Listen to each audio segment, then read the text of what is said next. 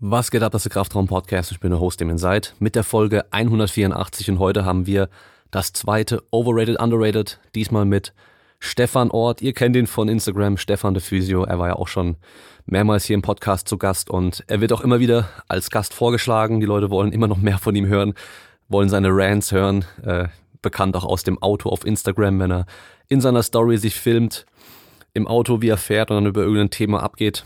Ähm, haben wir hier heute natürlich auch ein paar, äh, paar Male mitgehabt, weil wir haben alle möglichen Themen gehabt, ähm, sei es Training, Ernährung, Physio, äh, gesellschaftliche Themen, alles drum und dran. Und wir geben unsere Meinung eben, ist es overrated das Thema, ist es underrated oder ist es genau richtig so, wie es aktuell ist. Und wenn dir der Podcast gefallen hat, kannst du mir einen Gefallen machen und ihn in deiner Story teilen, mich markieren, dann kann ich es auch reposten, dann kann ich sehen, wer es gehört hat.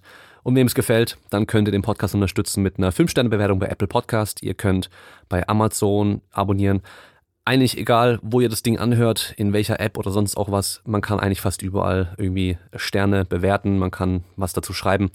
Macht mir einen Gefallen. Und dann könnt ihr natürlich noch mit dem Code Kraftraum bei esn.com immer was sparen, immer die aktuelle Wochenaktion habt ihr plus nochmal 10% auf das ganze restliche Sortiment.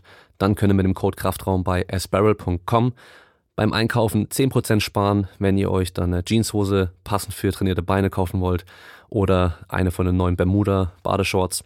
Und dann gibt's natürlich noch den Code Kraftraum bei simpleproducts.de. Dort könnt ihr euch Power Racks, Langhanteln, Gewichte, Kettlebells, Bänke, Seilzüge, alles drum und dran kaufen und euer Home Gym ausstatten und dann auch ordentlich trainieren. Und damit wünsche ich euch viel Spaß mit der Folge.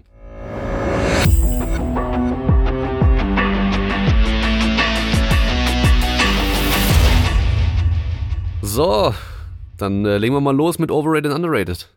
Gerne. Und äh, ja, ich habe äh, die meisten Sachen rausgeschrieben. Ich habe ein paar habe ich gleich weggelassen, wo ich gesagt habe, ey, das macht keinen Sinn. Ja. Oder ist unnötig. Aber äh, ein paar Sachen haben sich wiederholt, ist auch klar. Und ich habe aber keine Reihenfolge irgendwie gemacht oder sowas, sondern einfach nur rausgeschrieben. Das heißt, es kommen äh, ein paar Physio-Sachen, ein paar Trainingssachen und ein paar andere Sachen einfach gemischt. Querbeet durch. Genau. Und ich weiß gar nicht mehr mit dem Alex, ich glaube, ich hatte keine Regeln oder sowas. Äh, wir haben immer gesagt, einfach, wir mussten direkt sagen, ob wir es overrated oder underrated finden. Und manchmal haben wir aber halt auch sagen können, nee, es passt. Weißt du, so mittendrin. So, es ist quasi, da wo es ist, ist es gut. ja, genau so. Ja. Und äh, okay, ich glaube, so würden wir es jetzt am besten auch machen. Jo. Also, erster Punkt. Ich weiß nicht, ich weiß nicht, warum man sowas fragt, ob man keinen Bock hat, das selber zu benutzen, aber Deo. Äh, underrated. Du als Physio wahrscheinlich underrated, gell? Ich sag dir, stark underrated. Ähm, ich habe ja nicht, ich finde es ja nicht schlimm, wenn Leute schwitzen. Da sage ich kein Problem, weil frischer Schweiß stinkt ja nicht. Aber wenn Leute stinken, ist halt einfach scheiße. Und Ja. da hat sich irgendwann mal jemand gedacht, da erfinde ich was, ähm, damit die Leute nicht stinken. Oder jedenfalls was dagegen tun können, dass ein zu extremer Körpergeruch ihre Umgebung penetriert. Kann ich auf jeden Fall unterschreiben, aber overrated als Duschersatz. Ja, absolut. Also Duschersatz ist dann Deo doch auch nicht. Nee, auf keinen Fall. Bringt, reißt's auch wirklich nicht raus. Funktioniert nicht. Aber hey, wenn wir jetzt schon bei Deo sind, Spray oder Roller? Oder so, Ähm, also Roller ich oder Stick? Stift. Also Ja, Stick. genau. Ja. Spray, oh, nein, ist nicht mein Fall. Ich hasse das auch, wenn, wenn ich irgendwo reinkomme und jemand hat sich mit Deo eingesprüht. Alter. Ja, und ganz übel, dann sind es ja manchmal so ganz so penetrant riechende. Moschus. Und ja, genau, oder hier gab's mal eins, das war mega bekannt. Ähm, du meinst Malizia. keine, pf, keine Ahnung, kenne mich da nicht aus. ähm, nur das eine kenne ich, weil es überall danach gestunken hat. Das war irgend so ein Duft von Paco Rabanne, den gab's auch als Deo. Und eine Zeit lang hatten den so viele und haben sich immer in der Umkleide damit eingesprüht, aber dann sprühen die das ja nicht nur unter die Achsel, Die dann sprühen dann sprühen die komplett das quasi von voll. der Achsel einmal quer unter die Brust Ja. und dann auf der anderen Seite auch noch und stehen dann in so einer richtigen Wolke drin. Also, Und am besten noch über die Klamotten und so. ja. Vor Und ich allem, bin, ich bin empfindlich, was Düfte und sowas angeht. Also Mhm. gerade so, so Parfums und Zeug. Die meisten Frauenparfums finde ich zum Kotzen. Also da wird, da wird's mir richtig schlecht oder meine, ich habe das Gefühl, meine Atemwege gehen zu. Und ich hab's gehasst. Wir hatten in der Schule manchmal Mädels in der Klasse, die einfach dann in der Klasse dachten, sie müssen jetzt Deo nochmal drauf machen und angefangen mit dem Deo rumzusprühen. Und dann stinkt das ganze Klassenzimmer nach Deo, aber die ganze Stunde lang. Ja. Ah, du kriegst es nicht raus. Das Ding ist halt, also ich finde jetzt, wenn jemand, wenn es nach mir geht, jemand muss jetzt nicht zwingend nach Deo oder Parfüm riechen. Der kann ja auch neutral riechen oder nach sich, aber halt nicht stinken. Da gibt's ja auch noch mal brutale Abstufungen. Ja, ja, auf jeden Fall. also das, also was halt auch voll schlimm ist, wenn jemand so derartig viel benutzt, dass es genauso stinkt, nur weil er halt so viel da davon benutzt. Also das ist bei uns in der Physio, wir haben manchmal auch Leute, da muss ich den Raum nachher lüften, aber nicht, weil die jetzt in dem Sinne irgendwie nach Schweiß riechen oder so, sondern weil die so viel Deo oder weiß ich nicht drauf haben, dass ich im Nachhinein denke, wenn ich jetzt ein Streichholz anmache in dem Raum, dann fliegt die Bude in die Luft. ja, ich weiß noch, im Fitnessstudio früher gab es auch so ein paar Leute, ähm, die dann zum Training gekommen sind und so krass nach Parfum gerochen haben, dass das ganze Studio nach Parfum gerochen hat. Ja, Also ich meine, das ist ja generell äh, No-Go bei Parfum, dass man sich so mega viel drauf sprüht, dass man dich irgendwie 10 Meter gegen, äh, gegen den Wind Richtig. irgendwie riechen kann. Aber ja, klar, als Physio bist du natürlich nochmal viel näher dran. da bist du dem halt, also da muss ich ehrlich sagen, ich habe manche, die kommen wirklich so direkt vom Training. Die, die sind im Training und dann kommen die, gerade, ich habe so äh, ein, zwei Bodybuilder, dann kommen die, dann sagen die auch, du, stört dich das, wenn ich da komme, meistens letzte, letzter Patient, dann sage ich, kein Problem, komm schon bei, dann sind die manchmal auch noch nass geschwitzt. Dann nehme ich halt einfach so ein Tuch, fahre da schön drüber, fertig aus. Da riecht ja aber nichts. Das ist ja frischer Ja. Schweiß. Das wird der erste Problem, wenn das halt alter Schweiß ist. Aber das Beste ist ja dann auch, da haben dann irgendwelche sind ja auf die Idee gekommen, also 24 Stunden Deo lasse ich mir ja noch gefallen, aber es gab ja mal 72 Stunden Deo. Da dachte ich mir, klar, für jemand, der drei Tage nicht duscht. also, ich weiß nicht, ähm, äh, wie schnell man in die Situation kommt, dass man drei Tage lang nicht in der Lage ist zu duschen, aber vielleicht haben sie es da dafür erfunden. Keine Ahnung. Ja, war wahrscheinlich so ganz, äh, ganz besondere Zielgruppe. Ja. Ja, aber gut. Machen wir weiter mit dem nächsten Punkt und zwar allgemeines Aufwärmen vor dem Krafttraining. Äh, overrated. Ja, würde ich auch sagen. Weil damit ist wahrscheinlich gemeint, einfach auf dem Laufband oder Fahrrad hocken für fünf bis zehn Minuten und dann ähm, mit dem Krafttraining anfangen. Ja. Ja. Kann man im Endeffekt theoretisch weglassen. Kann man absolut ähm, weglassen. So, weiter geht's. Oh, das kam bei mir in den Fragestickern schon öfter. Barfußschuhe. Overrated. Absolut overrated. Und absolut. Ja. der Begriff Barfußschuhe, der sagt ja schon alles. Barfuß und Schuhe, das geht nicht zusammen. Entweder du bist barfuß oder du trägst Schuhe, aber Barfuß und Schuhe zusammen geht einfach nicht. Und lauf halt barfuß. Ja, genau. Und ja, es ist halt immer so dieses. Es ist, es ist immer so spezielle Leute, die halt das so extrem pushen wollen, diese Barfußschuhe und, und auch Fußtraining und sowas. Es kann ja schon in ein paar Fällen irgendwie Sinn machen, deine Füße speziell zu trainieren, ja. Aber die verkaufen dir ja, dass, ähm, keine Ahnung, du bist jetzt irgendwie ein Sprinter und jetzt sollst du deine Füße speziell trainieren mit irgendwelchen Übungen und äh, so bestimmte Schuhe tragen und so Zehenspreizer und keine Ahnung was und ähm, am besten dann noch auf der barfuß auf der Wiese stehen für Grounding und kein keine Ahnung. Das gehört alles mal zusammen. Und dann und dann äh, wirst du ein besserer Athlet, weißt du? Und dann guckst du dir halt die ganzen Füße von den Top-Athleten an irgendwie. Shaquille O'Neal, äh, Usain Bolt und äh, Komplett Ey. im Arsch. ja, ja, Mann, also auch, weißt du, so Fußgewölbe existiert einfach gar nicht. Ja. Und, und wenn es nach denen gehen würde, dürften die halt gar keine Leistung bringen können. Aber es ist gerade, es ist halt fast sowas von egal. Also die, die Fußmuskulatur kann eh nicht viel machen. Das sind so kleine Muskeln, die können doch gar nicht viel machen. Also, weißt du, das meiste kommt eh von oben. Und dann, welche Schuhe du trägst, äh, das ist mir auch sowas von egal. Also trag irgendwelche Schuhe mit so äh, Zuckerwatte drunter, ja, weil, Hauptsache bequem. Es ist halt wieder wie immer, ähm, da hat halt jemand so einen Hype aufgemacht. Und für eine bestimmte Zielgruppe ist das das Nonplusultra, so ja, ultra natural, back to basics, hier barfuß, ja, keine Fersenerhöhung und bla. Und wir haben bei uns einen, sehr guten Schuhorthopäde. Und mit dem habe ich mich da mal drüber unterhalten.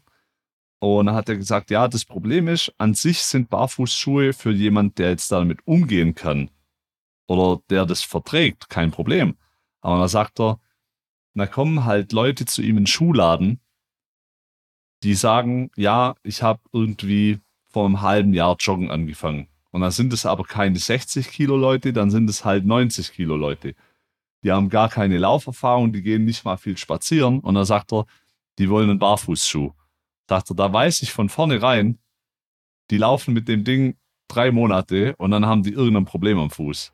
Weil die Belastung von jetzt auf gleich so exorbitant hoch ist, was der, was der Schuh halt vorher wirklich noch abgedämpft hätte. Und dann muss man halt auch ehrlich sagen, nur weil irgendwelche Naturvölker, ja, äh, barfuß rumlaufen, ist es nicht so, dass wir als Mitteleuropäer, die 30 Jahre in Schuh an den Füßen hatten, von heute auf morgen sagen können, ha, jetzt lasse ich mal die Schuhe weg und ziehe mir einen Barfußschuh an und dann bin ich in 0, nix da genauso gut. Es kommt ja auch keiner auf die Idee, mit 30 noch Ringturnen anzufangen und zu sagen, ja, wird sich schon anpassen. Nein, tut's halt nicht. Der Zug ist abgefahren. Ja, und die haben immer diese Argumente mit, das ist natürlich und keine Ahnung was, weißt du, aber dann haben sie ihr Smartphone in der Hand, das haben die Naturvölker auch nicht, weißt du, und mhm. äh, haben Klamotten an und was weiß ich was. Also deine Unterhose ist auch nicht natürlich, aber die trägst du auch. Und vor allem, wenn ich irgendwo leben würde, wo es keine asphaltierten Straßen gibt, sondern wo alles aus Dreck und Wiese besteht, wäre ich vielleicht auch nicht so auf Schuhe angewiesen. Ja. Aber tue ich halt nun mal nicht. Also ja. barfuß irgendwie die Stuttgarter Königstraße hoch und runter zu laufen, das kann ich zwar machen, aber ob das so gesund ist, ist halt die Frage. Ja, vor allem, du merkst ja beim normalen Gehen, merkst du ja, dass Schuhe richtig gut sind. Weil auf einmal musst du halt so, ich sag mal so patschen, weißt du, so mit den Füßen ja. so flach auf dem Boden, weil du halt, wenn du mit der Ferse dann auftrittst, was du beim normalen Gehen ja eigentlich machst, ist es halt einfach unangenehm und einfach genau. langfristig wahrscheinlich auch gar nicht so toll. Ähm, und dann halt auch, nur weil jetzt, ich sage immer minimalistische Schuhe dazu, ähm, vielleicht dann keine Fersensprengung sonst irgendwas haben und dann weit sind, dass deine Zehen sich spreizen können, alles drum und dran. Dadurch sind sie aber auch immer lockerer und so weiter sind die halt nicht unbedingt gut für den Sport. Also ich meine, äh, Fußballschuhe sind aus einem bestimmten Grund halt sehr eng. Dass du halt einfach, wenn du halt Richtungswechsel machen musst, direkte Kraftübertragung hast und wenn du halt den Ball schießen musst, dann halt auch ein gutes Ballgefühl hast. Und genauso sind Gewichtheberschuhe mit einer Fersensprengung, also mit einer deftigen Fersenerhöhung, halt einfach geil, weil du in einer viel besseren Position heben kannst. Und deine Sprintspikes mit scheiß Stacheln unten dran, die sind halt nochmal geiler, weil du viel mehr Grip hast und einfach nicht mehr wegrutschen kannst. Und weil die Dinger halt steif sind. Ah also ja? Fahrradschuhe sind heute mittlerweile auch stellenweise aus Carbon. Nicht, weil da jemand gedacht hat, ah super, ich mache was Schlechtes für den Fuß, sondern ich mache was für die Leistung, dass ich das einfach übertragen kann. Ja. Und äh, dann hast du hier äh, Squat U, weißt du, der die ganze Zeit irgendwie meint, der braucht jetzt Gewichtheber-Schuhe, die irgendwie äh, eine große Toebox haben, dass du deine Zehen spreizen kannst und so ein Zeugs. Aber dann guckst du dir die Gewichtheber an, die die Schuhe halt relativ eng anziehen, damit sie halt eben nicht rumrutschen können im Schuh und halt, ja, einfach stabil drin sind. Und es spricht ja auch nichts dagegen, dass du deine Sportschuhe, die du halt für eine bestimmte Sportart hast, so trägst, dass du halt maximale Leistung bringen kannst und im Alltag vielleicht dann doch lockere Schuhe trägst und so. Das kann ja auch jeder machen, weißt du? Ich trage ja auch so minimalistische Schuhe die meiste Zeit oder lauf halt, also so generell laufe ich eh viel barfuß rum. Auf der Straße natürlich jetzt nicht, aber sobald ich draußen bin, auf der Wiese bin ich immer barfuß. Ja. Und ähm, habe sonst so minimalistische Schuhe, die habe ich auch in einem Video mal auf YouTube gehabt. Die haben keine Fersensprengung, die haben eine ganz dünne Sohle nur, aber selbst die Einlagesohle da drin, die habe ich extra drin gelassen, weil ich habe es schon mit und ohne probiert und ohne ist einfach zu hart. Mhm, und mhm. für was soll ich jetzt mit so, einer, so, so einem harten Ding rumlaufen, wenn ich auf dem Asphalt rumlaufe? Ähm, was bringt mir das? Bringt mir halt nichts. Ist ein unangenehmer. Ja, richtig. Es bringt halt nichts und aber da wird ja halt die Erwartung äh, geschürt, dass es halt was bringt. Ja. Da kommt jemand und sagt, ja, wenn du den Schuh trägst, dann passiert das, das und das und das und Fersensprengung ist nicht natürlich ja, viele Sachen nicht natürlich. Ja. Also Kletterschuhe, ich weiß nicht, jeder, der sich das anhört und mal Kletterschuhe anhat, anhatte, ähm, also meine Kletterschuhe, die habe ich ungern 90 Minuten am Stück an. Sonst tut mir nämlich richtig der Fuß weh und an denen rumzulaufen geht fast gar nicht. Aber fürs Klettern sind sie halt mega geil. Deswegen gibt's Kletterschuhe. Dann klettern wir mit so Vibrams. mit den Zehenschuhen. Probier das mal. Das ist richtig geil. Funktioniert bestimmt hervorragend. Auf jeden Fall. Okay, wir machen weiter. Äh, Kniestulpen und Gewichtheberschuh für Hobbylifter. Für Hobbylifter overrated. Ja, also Ja, man, man, man braucht es halt einfach nicht. Gewichtheberschuhe würde ich sagen, okay, Gewichtheberschuhe, die können es halt einem deutlich einfacher machen. Gewichtheberschuhe, halt- ja. Ja, Gewichtheberschuhe auf jeden Fall. Stulpen, Schon, schon eher Teil vom Equipment, würde ich sagen. Aber Overrated. Kniestulpen brauchst du halt nicht. ja.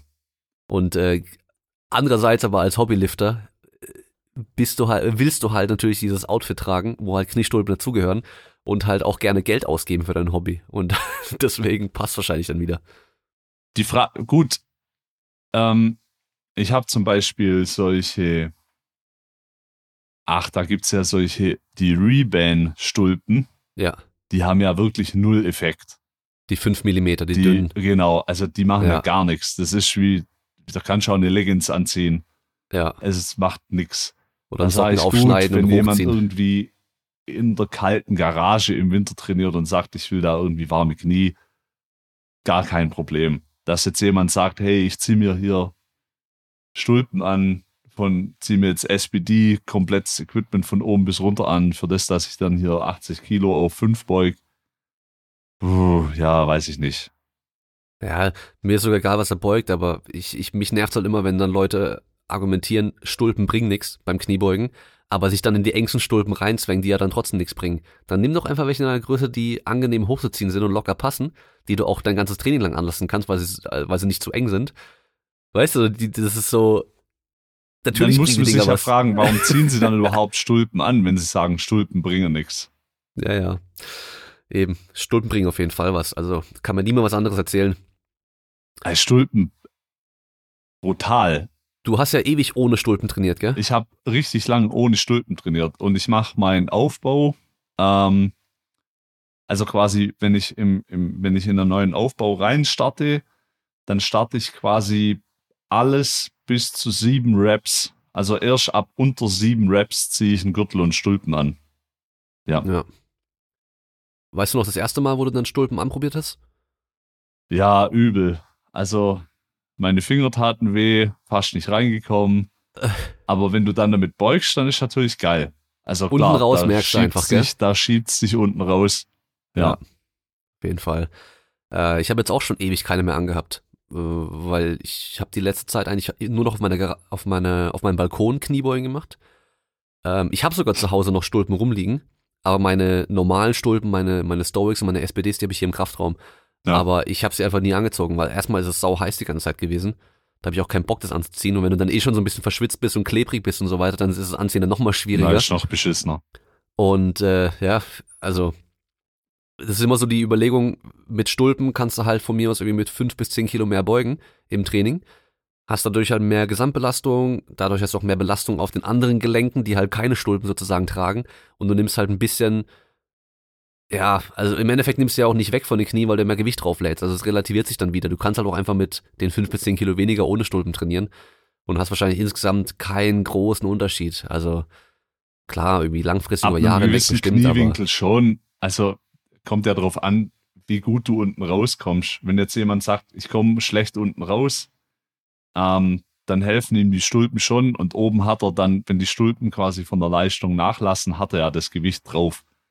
Aber ich bin jetzt auch wirklich niemand, es gibt ja so Leute, die trainieren in jeder Phase von ihrem kompletten Block permanent mit Stulpen. Ja, kann man machen. Bin ich persönlich jetzt nicht so der Fan davon, weil ich mir halt an einem bestimmten Punkt denke, komm, kann man mal alle Strukturen wieder ein bisschen was arbeiten lassen und dann nicht so auch, auch mal nicht die ganze Zeit im Nervensystem irgendwie so rumfacken. Ja, aber ich glaube, das ist ja halt einfach eine Geschmackssache am Ende des Tages. Ja. Und du hast immer die Gefahr von dieser äh, Abhängigkeit, dass du halt das Gefühl hast, okay, ich habe meine Stulpen heute vergessen, ich kann heute nicht richtig trainieren. Weil die letzten drei Jahre immer mit Stulpen trainiert, das ist egal, was du trainiert hast, weißt du, ich meine? Ja. Das heißt, du kannst halt dann auch, da musst du, also, es ist halt schon auch wieder easy oder befreiend, sag ich mal, wenn du einfach, bis von mir ist im Urlaub, hast nix dabei, hast keine Gewichtheberschuhe, keinen Gürtel, keine, keine Stulpen, keine Zughilfen, kein nix dabei, aber kannst einfach ins, ins Gym gehen, nimmst eine Langhantel und, und, und trainierst einfach. Und musst dir keine Gedanken machen, so, oh mein Gott, mir fehlt das und das und das und das. Ähm, generell würde ich mir überlegen, wenn jemand an so einem Punkt ist, dass er sagt, ich kann ohne das Equipment nicht trainieren, würde ich mir die Frage stellen, ob das so eine gute Entwicklung ist. Weil ich habe halt auch ganz häufig Leute, die sagen halt, ja, mir hat's Knie wehgetan, dann habe ich Stulpen angezogen, dann war's gut, dann habe ich weiter trainiert und dann hat's mir irgendwann mit Stulpen auch wehgetan. und jetzt gibt's aber nichts mehr, was ich da draufknallen kann. Jetzt brauche ich Hilfe. Als nächstes ja, kommen die Raps. Wenn ich mich natürlich, genau, dann gehe ich halt voll ins Equipment, Banda äh, mach Wickelbandagen drumherum und dann ist gut. Und da gibt's ja halt, ja, also wenn ich wenn ich das Equipment da dafür verwende, dann wird's natürlich an irgendeinem Punkt ein bisschen dumm. Wenn Leute sagen, ah, ich kann, mir tun die Ellenbogen weh, ich ziehe mir irgendwelche Schultern an, mir tun die Knie weh, ich ziehe mir irgendwelche Schultern an, mir tun die Hüften weh, ich ziehe mir eine Kompressionshose an. Ja, irgendwann bleibt dir ja nur noch so ein Exoskelett. Aber man muss sagen, Mark Bell hat sich damit äh, ganz schön viel Kohle verdient. Mit, seinen, mit seiner Slingshot. Äh, Slingshot, genau, für die Schultern. Dann hat er so eine Kompressionshose, hat er ja auch. Ah, seine richtig, komischen, so, richtig. seine Cuffs, weißt du, diese, einfach diese Bänder, die du an die Ellenbogen, keine Ahnung, überall Ja. dran machen kannst, sagt er ja. Also der hat genau damit Kohle gemacht. Klar. Gibt's halt genug Leute, die es auch kaufen. Es, die Leute kaufen, natürlich. Die Leute kaufen alles. Dann haben wir als nächstes Specialty Bars, so Sachen wie Safety Squat Bar, Trap Bar und so weiter. Die finde ich genau richtig geratet. Also Würde die finde ich in der Mitte. Also die sind weder over noch underrated. Beziehungsweise ich würde halt bei den verschiedenen Stangen anfangen zu unterscheiden. Also ich sage immer noch, die Safety Squat Bar ist genial für viele. Man muss halt auch wieder ein bisschen gucken. Ist genau das gleiche wie mit dem Equipment, was du davor gerade angesprochen hattest. So, wenn Leute sich halt irgendwie kaputt trainieren und dann irgendwie nur noch mit der mit der Swiss Bar oder Football Bar halt äh, Bank drücken können mit parallelem Griff, weil sonst ihre Schultern nicht mehr können oder mit der gut bei mir war es ja auch so ein bisschen in die Richtung mit der Safety Squat Bar sich halt sonst irgendwie ähm, weil sie halt nicht mehr beugen können ohne ohne Safety Squat Bar, weil die mit der geraden Handel kriegen sie immer Schulterschmerzen, Ellbogenschmerzen, sonst irgendwas. Ähm, kann natürlich auch wieder so ein bisschen blöd sein, wenn man halt dann einfach nur das macht, um dann halt weiterzumachen, ohne zu gucken, warum man dann immer Probleme bekommt. Aber kommt auch wieder drauf an, warum du halt, für was du trainierst. Also ich kann mein Leben lang jetzt noch mit der Safety Squat Bar trainieren, weil ich glaube, ich werde, weiß nicht, ob ich noch mal einen Wettkampf machen werde und mit der geraden Stange trainieren muss. Aber gut, mittlerweile beuge ich auch wieder mit einer normalen Stange, mach halt Highbar. Es hängt halt davon ab, was jemand will. Also wenn jemand sagt, ich äh, bin mobilitätstechnisch so schlecht, damit ich keine Langhantel benutzen kann, solange der jetzt keinen Powerlifting-Wettkampf machen will oder irgendwas, wo er eine Langhantel im Nacken haben muss, so what? Na, nutzt halt eine andere Stange, kein Problem. Wenn jetzt natürlich jemand, der sagt, ich will Powerlifting machen und ich krieg's nicht hin, trainiere nur mit der Safety Squat, gibt's halt irgendwann ein böses Erwachen. Spätestens am Wettkampf, weil da ist Ja. halt keine Safety Squat Bar. Ja. Es gibt noch so das andere Extrem. Ähm, das sehe ich immer wieder mal in der Facebook-Gruppe. Äh, wenn dann Leute irgendwie nach einer Safety Squad oder irgendwas fragen, dann kommen immer so diese, ja, das ist meistens so, so ein bisschen so ältere, so Bodybuilding-Typen, die halt auch immer denken, es gibt halt nur Bodybuilding und so, ah, man braucht nur eine Langhantel, alles andere braucht man nicht, weißt du. Wo ich mir so denke, so, ach, mach halt hier, möchte gern Hardcore rum und so, aber eine Safety Squat Bar zum Beugen ist schon geil und ist wahrscheinlich für die meisten Leute richtig geil und die ist ziemlich cool und eine Trap Bar ist zum Kreuzheben für die meisten Leute richtig geil. Und wenn du halt eben kein Gewichtheben oder Powerlifting machst, dann kann es sogar geiler sein, vielleicht immer nur mit denen zu trainieren. Weil, weißt du so, wenn, wenn viele Leute durch normale Kniebeugen mit der Langhantel durch ihre schlechte Beweglichkeit irgendwie Probleme kriegen, warum nicht einfach mit der Safety Squat Bar beugen? Weißt, wenn du die Probleme dadurch vermeiden kannst und alles andere ist dann, also du es auch nicht brauchst so, also warum dann? Ja, oder auch als Alternative. Jetzt hast du jemand, der, keine Ahnung, aus welchem Grund planst du dem Frontkniebeugen ein. Ja, genau. So. Und dann sagt er, boah, halte ich nicht aus, zu unbeweglich, Back Squat kann der, Front Squat kann er nicht. Ja, Safety Squat Bar, Problem gelöst. Optimal. Genau. Ja, das sehe ich auch so. So, lass mal gucken. Als nächstes haben wir Kühlpacks.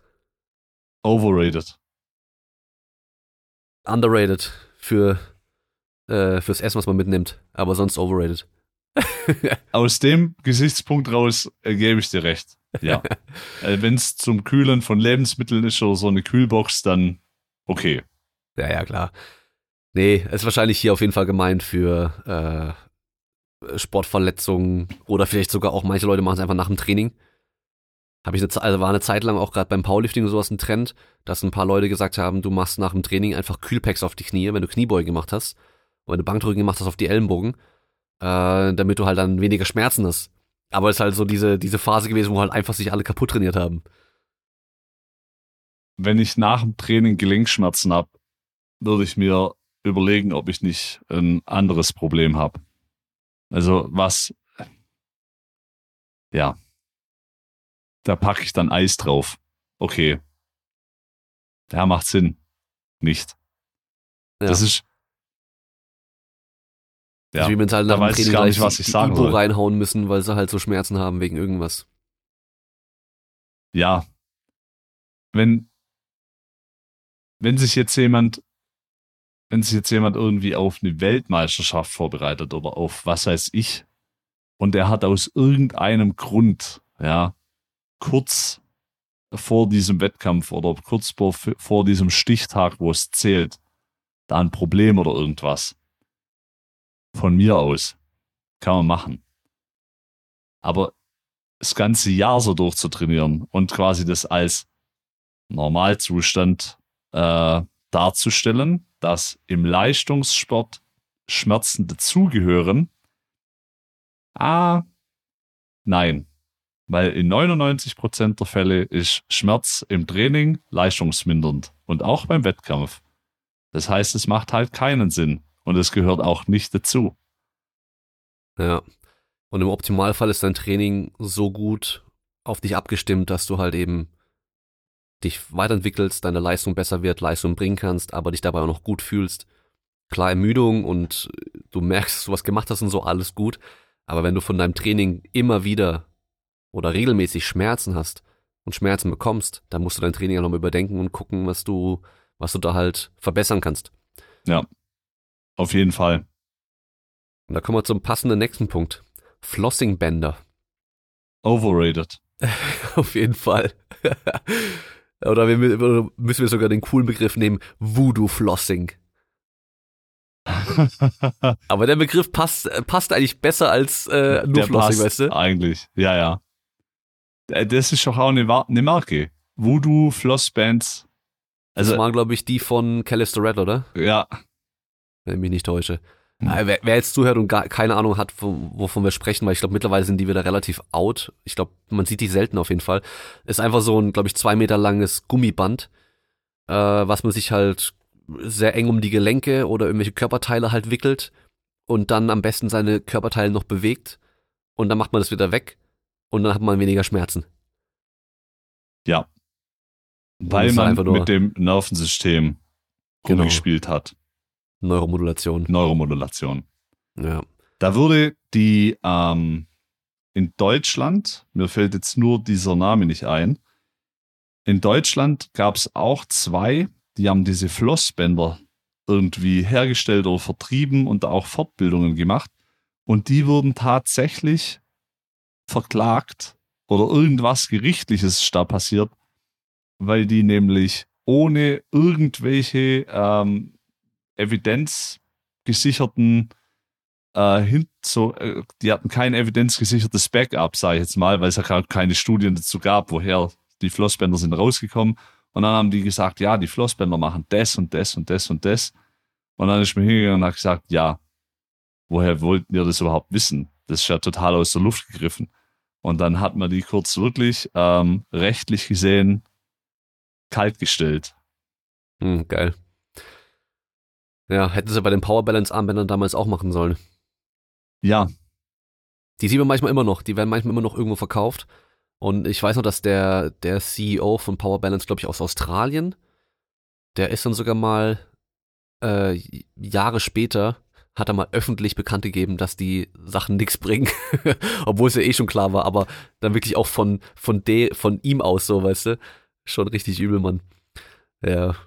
Ich meine, gut, die meisten Sachen ähm, werden ja nicht geahndet, sage ich jetzt mal, weil da ja keiner ist, der sich darüber aufregt. Ja. Weil Ja. da müsste jetzt irgendjemand müsste jetzt hingehen und sagen, ah, das mit dem Produkt ist halt totaler Quatsch. Und jetzt findet man einen Anwalt, der sich mit sowas auskennt, dann nimmt Geld in die Hand, um eine Firma zu verklagen. Und wenn die Firma ordentlich Asche hat, dann sagt die Firma, pff, wir treiben dieses Gerichtsspiel so lange, bis ihr das Geld ausgeht. Ja. Ja. Mit beim Flossing-Bändern kann man sich auch als Beispiel so vorstellen, du ziehst eine Zwangsjacke an, bist da drin, ist richtig eng und unangenehm und dann macht man die weg. Danach fühlt es sich auf jeden Fall besser. Ja. Genauso ist es hier halt auch. Gut, dann Triggerpunktmassage. Äh, overrated. Ja, also ah, ich jedes Mal, wenn mir jemand erzählt, er war hier beim Physio, beim Chiro, beim keine Ahnung wo und der hat ihm dann die Triggerpunkte rausmassiert, ah, denke ich mir immer so, okay, ja, bestimmt. ich weiß gar nicht, ähm, ist es mittlerweile überhaupt klar, ob die wirklich existieren oder nicht? Existieren nicht. Also, Es basiert ja sogar so ein bisschen auf diesen Meridian und Energiedingern und sowas auch, ja, oder? genau. Also, was da halt gemacht wurde, das ist ja halt auch wieder so eine. Da haben sie halt wieder mega viel Zeug in einen Topf geworfen, weil dann gibt's da aus der TCM und aus der chinesischen Medizin und äh, da sagen die, ja, hier Druckpunkte und Akupressur und Firlefanz. Und das sind ja halt ganz häufig so TCM-Geschichten. Dann wird es genommen, wird es ein bisschen anders verkauft, aber die Punkte bleiben alle die gleichen. So. Und surprise, surprise, wenn irgendjemand bei irgendjemand anders oben in den Trapezius reindrückt und der hat einen verspannten Nacken, natürlich kann das sein, dass es weh tut. Ja. Okay. Und natürlich kann subjektiv jemand das Gefühl haben, dass da manche Punkte sind, die einen höheren Tonus haben, wie ein Zentimeter daneben. Sagt jemand, ah, das ist ein Triggerpunkt. Aber Mhm. in Wirklichkeit ist es halt Krampf. Ja. Ist ja auch die Frage, ob die Person, an der gedrückt wird, nur diese, diese Stellen spürt, wo es halt mehr weh tut, oder ob auch die Person, die drückt, ob die auch merkt, weißt du, weil das wäre auch mal ein lustiges Experiment, dass man äh, irgendwie, keine Ahnung, 20 solche Triggerpunkt-Experten nimmt irgendwie und die auf Leuten rumdrücken lässt, ohne dass sie Feedback bekommen von den Leuten. Ja. Du Direkt, müsstest weißt die du? Leute quasi irgendwie hinter eine, so, du müsstest denen das Gesicht irgendwie abdecken, Einfach dass die drauf. null visuellen Feedback haben, ob jetzt die Person das Gesicht verzieht oder nicht. Genau, Dann dann muss wird die das Person aber richtig schwer. danach noch sagen, ob, äh, ob sie gefühlt die Punkte getroffen hat, weißt du? Ja. Also der Proband und auch der Durchführende müssen dann beide dann sagen, okay, da, wenn, der, wenn der Durchführende sagt, ja, ja, ich habe hier den Triggerpunkt, die, also den habe ich richtig gespürt, da war ein richtiger Punkt, der verhärtet war und so weiter, aber die, die Person sagt, nö, das war alles gleich, dann, das wäre, glaube ich, ganz witzig mal. Es gibt, ähm, es gab eine Untersuchung, ich weiß jetzt nicht von wem, aber es gab eine Untersuchung, die hat sich mit Palpation beschäftigt. Also wie genau kann jemand palpatorisch Bewegung einschätzen, wenn er Mhm. es nicht sieht. Ja, Und da haben die tatsächlich irgendwelche Manualtherapeuten, Osteopathen, alle, die da damit zu arbeiten, haben mit verbundenen Augen an den Tisch gesetzt und haben gesagt, die haben quasi einen Stahlstift, also Mhm. so ein drei, vier Zentimeter Stahlstift, haben die in eine Steinplatte quasi eingelassen. Das heißt, das Ding bewegt sich gar nicht. ja, Dann haben sie die Leute da äh, blind hinsitzen lassen, haben zu denen gesagt, sie sollen quasi erfühlen, mhm.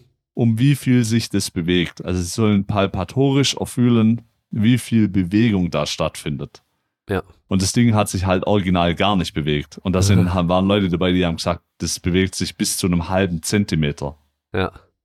Aber keiner hat gesagt, also ich glaube, der kleinste Prozentsatz hat gesagt, dass es sich gar nicht bewegt. Ja. Alle anderen haben was gespürt. Das Mhm. wirft ja schon ein Licht darauf, wie genau oder ungenau Palpation ist. ja. Und da kann man sich auch vorstellen, was mit Triggerpunkten da zusammenhängt. Nämlich nichts, da ist ja nichts dahinter. Wobei man da sagen muss, es ist ja fast schon eine Trickfrage, wenn man fragt, wie viel bewegt es sich. Obwohl, wie viel bewegt es sich? Äh, Nicht, ob's, ob sich's bewegt. Weißt du, wie ich meine? Wenn du halt sagst, äh, wie viel bewegt es sich, dann geht man davon aus, es bewegt sich und dann halt eben, dass es sich gar nicht bewegt, könnte so als Trickfrage durchgehen fast schon. Aber ja, wenn sie es spüren würden, wirklich, dann würden sie es merken. Ja. Sollte man meinen. Ja, sollte man meinen. Wir machen mal weiter. Äh, Studium zum Physio sinnvoller als Ausbildung. Also erstmal an den Fragestellenden, wir machen eigentlich keine Fragerunde, wir machen Overrated und Underrated. Also du musst ein Statement oder einen Begriff oder ein Thema sagen. Aber wir können es trotzdem mal beantworten. Ähm, die Frage muss ich so beantworten, dass es in Deutschland nicht möglich ist, nur ein Studium zu machen und dann als Physio zu praktizieren. Das heißt, wenn jemand Physiotherapeut werden will, dann kommt er um das Staatsexamen nicht herum. Es ist möglich, mittlerweile in Deutschland quasi Physiotherapie zu studieren, meistens auch ähm, in Kombination mit der Ausbildung. Das heißt, die Leute machen das Staatsexamen und studieren dann noch hinterher vielleicht ein Jahr weiter, aber sie haben das quasi so zeitgleich, nenne ich es jetzt mal. Ähm, darauf bezogen sind Studiengänge in der Physiotherapie immer noch underrated in Deutschland. In allen Mhm. anderen Ländern ist es quasi Standard, dass es Studiengänge sind. Ja. Und es ist aber auch nochmal ein bisschen schwer, weil die ganzen Studiengänge in Deutschland keinen wirklichen Standard haben. Das heißt, jeder macht da noch, kann da noch machen, was er will, so kann man sagen. Ähm, also es ist nicht irgendwie, dass es ein vorgeschriebenes Curriculum gibt, ganz genau, welche Inhalte drin sein müssen und so weiter, sondern die müssen halt dann nur geprüft werden, ob sie dann zugelassen werden können. Aber es gibt halt noch keine Qualitätssicherung, dass du sagen kannst, okay, alle Studiengänge in Deutschland sind auf jeden Fall sehr gut, sondern du kannst natürlich auch Pech haben vielleicht und hast trotzdem auch einen schlechteren Studiengang, das weißt du halt nie. Aber auf jeden Fall, ja, ohne Ausbildung geht sowieso nicht und Studium obendrauf macht immer Sinn, auch wenn es nur darum geht, dass du wissenschaftliches Arbeiten lernst. Und halt mal lernst, äh, wo du Studien findest, wie du die lesen kannst, worauf du achten musst, was es da für Unterschiede gibt und dich mit der Forschung auseinandersetzen kannst, weil da hinken wir in Deutschland noch ein bisschen hinterher. das ist, glaube ich, auch ein ganz großer Irrglaube von den Leuten, die so, da höre ich dann von manchen Physios immer, ja, warum soll man denn Physiotherapie studieren? Dann arbeitet ja irgendwann nur noch jeder in der Forschung. Ja, das ist ja natürlich Quatsch. Es geht ja nicht darum, dass jetzt jeder in der Forschung arbeitet und deswegen studiert. Es geht einfach nur darum, dass Leute, die studieren, einschätzen können anhand von wissenschaftlichen Arbeiten, was ist Quatsch und was ist kein Quatsch. Also was ist therapeutisch evident, was hat sich durchgesetzt und ist bewiesen und was ist einfach Müll und brauche ich nicht behandeln. So. Ja, genau. Also ja gut, das ist eine, eine dumme Angst, dass man, dass jeder nur noch forschen will. Und selbst wenn, es gibt so viele Physios, die keinen Job haben, also weißt du, wenn dann die Hälfte anfängt zu forschen, dann wären wär immer noch genug Leute da, die Physio als Physio arbeiten könnten. Das ist ein absolut richtiges Argument, wobei die ganzen ähm, Studiengegner, nenne ich sie jetzt mal, ähm, immer mit einem Argument kommen, nämlich wir hätten in Deutschland einen Fachkräftemangel, was die Physiotherapie angeht. Und Was? dann denke ich immer, in keinem Land haben wir so viele Therapeuten pro Kopf Einwohner wie in Deutschland. Also auf die Einwohnerzahl gerechnet hat Deutschland die meisten Physios, aber es wird immer so dargestellt, als hätten wir einen Ultra-Fachkräftemangel. Ja, Dabei verschreiben die Deutschen halt einfach extrem viel Physiotherapie. ja. Also wir haben nicht, wir haben nicht zu wenig Physios. Ist es nicht auch ein Problem, dass die meisten Praxen halt auch keine Vollzeitstellen ausschreiben, sondern meistens irgendwie nur Aushilfen und so weiter? Äh, Das wäre mir jetzt nicht bekannt. Also bei uns arbeiten zum Beispiel jetzt nur Vollzeitleute, aber es gibt natürlich Praxen, die, wenn die mal eine bestimmte Größe haben, dann kann ich mir absolut vorstellen, dass die irgendwann sagen, äh, wir brauchen jetzt jemand auf 50 Prozent oder zwei Leute mhm. auf 50 Prozent. Weil das ist ja dann auch noch so ein Thema, wenn ich nur einen begrenzten Raum habe, wie gut komme ich aneinander vorbei? Also ich kann halt in der, in der Praxis mit vier Räumen schlecht zehn Leute angestellt haben. Ja. Außer jeder arbeitet bloß 30 Prozent, dann funktioniert es auch irgendwie wieder. Ja, ich weiß nicht mehr, wo ich das her habe, ob mir das ähm, Physios selbst gesagt hatten.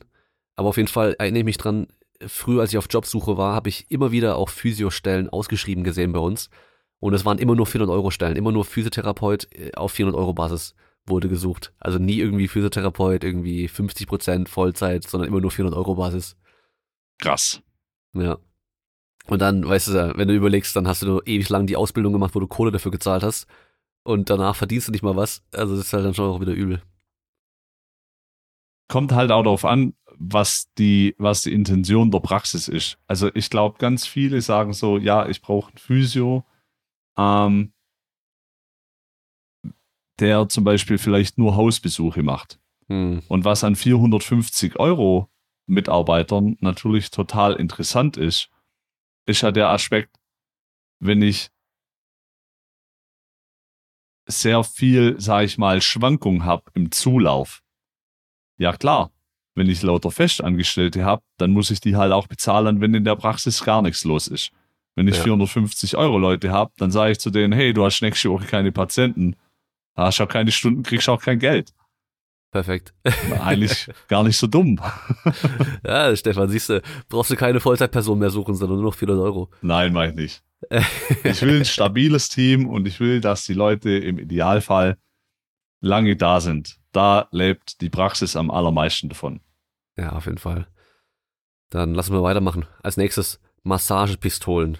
Immer noch overrated. Overrated, ja.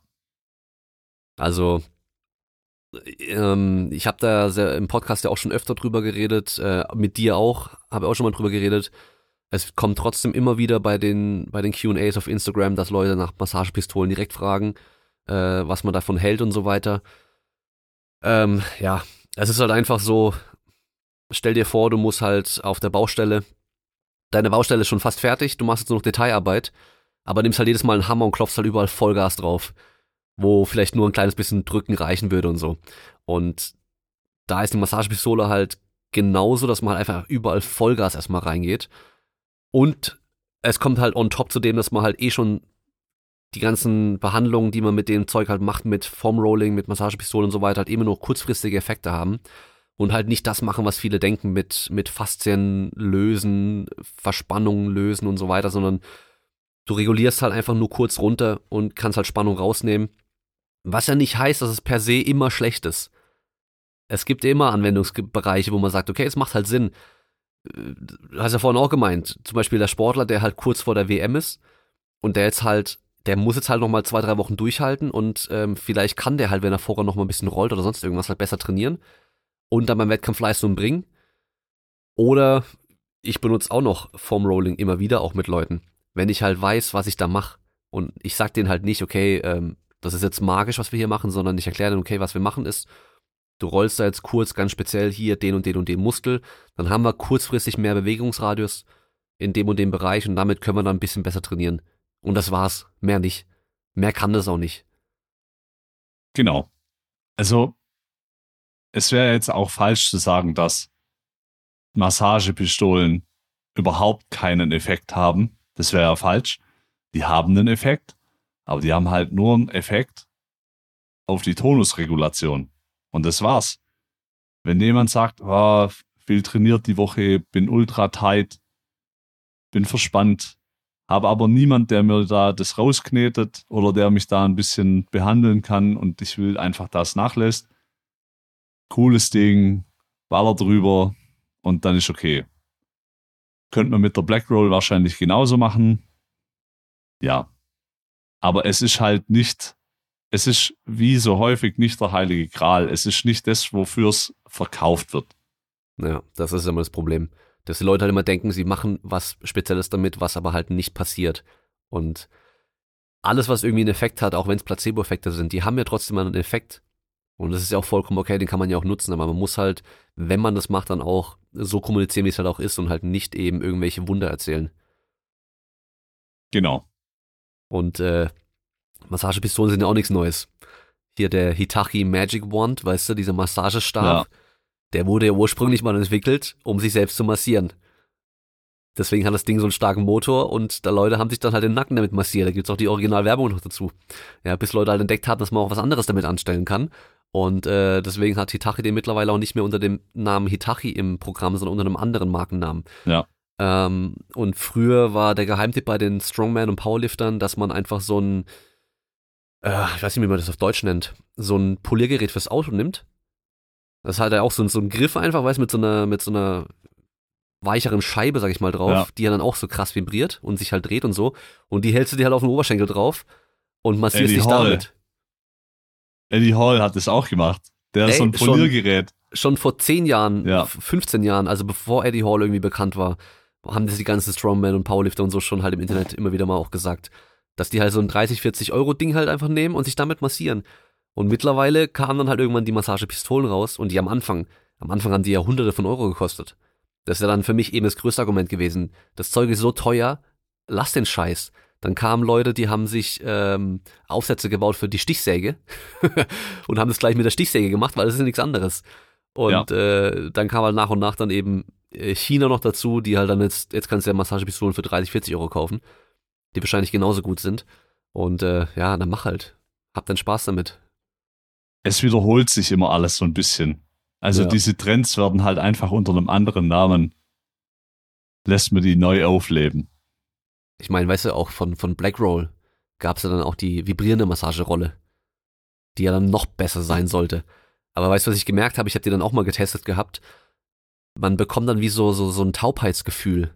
Wenn du da ein bisschen äh, länger drauf rumgerollt bist mit deinem ganzen Gewicht drauf und das Ding vibriert halt schon auch stark durch, dann spürst du da einfach gar nichts mehr so.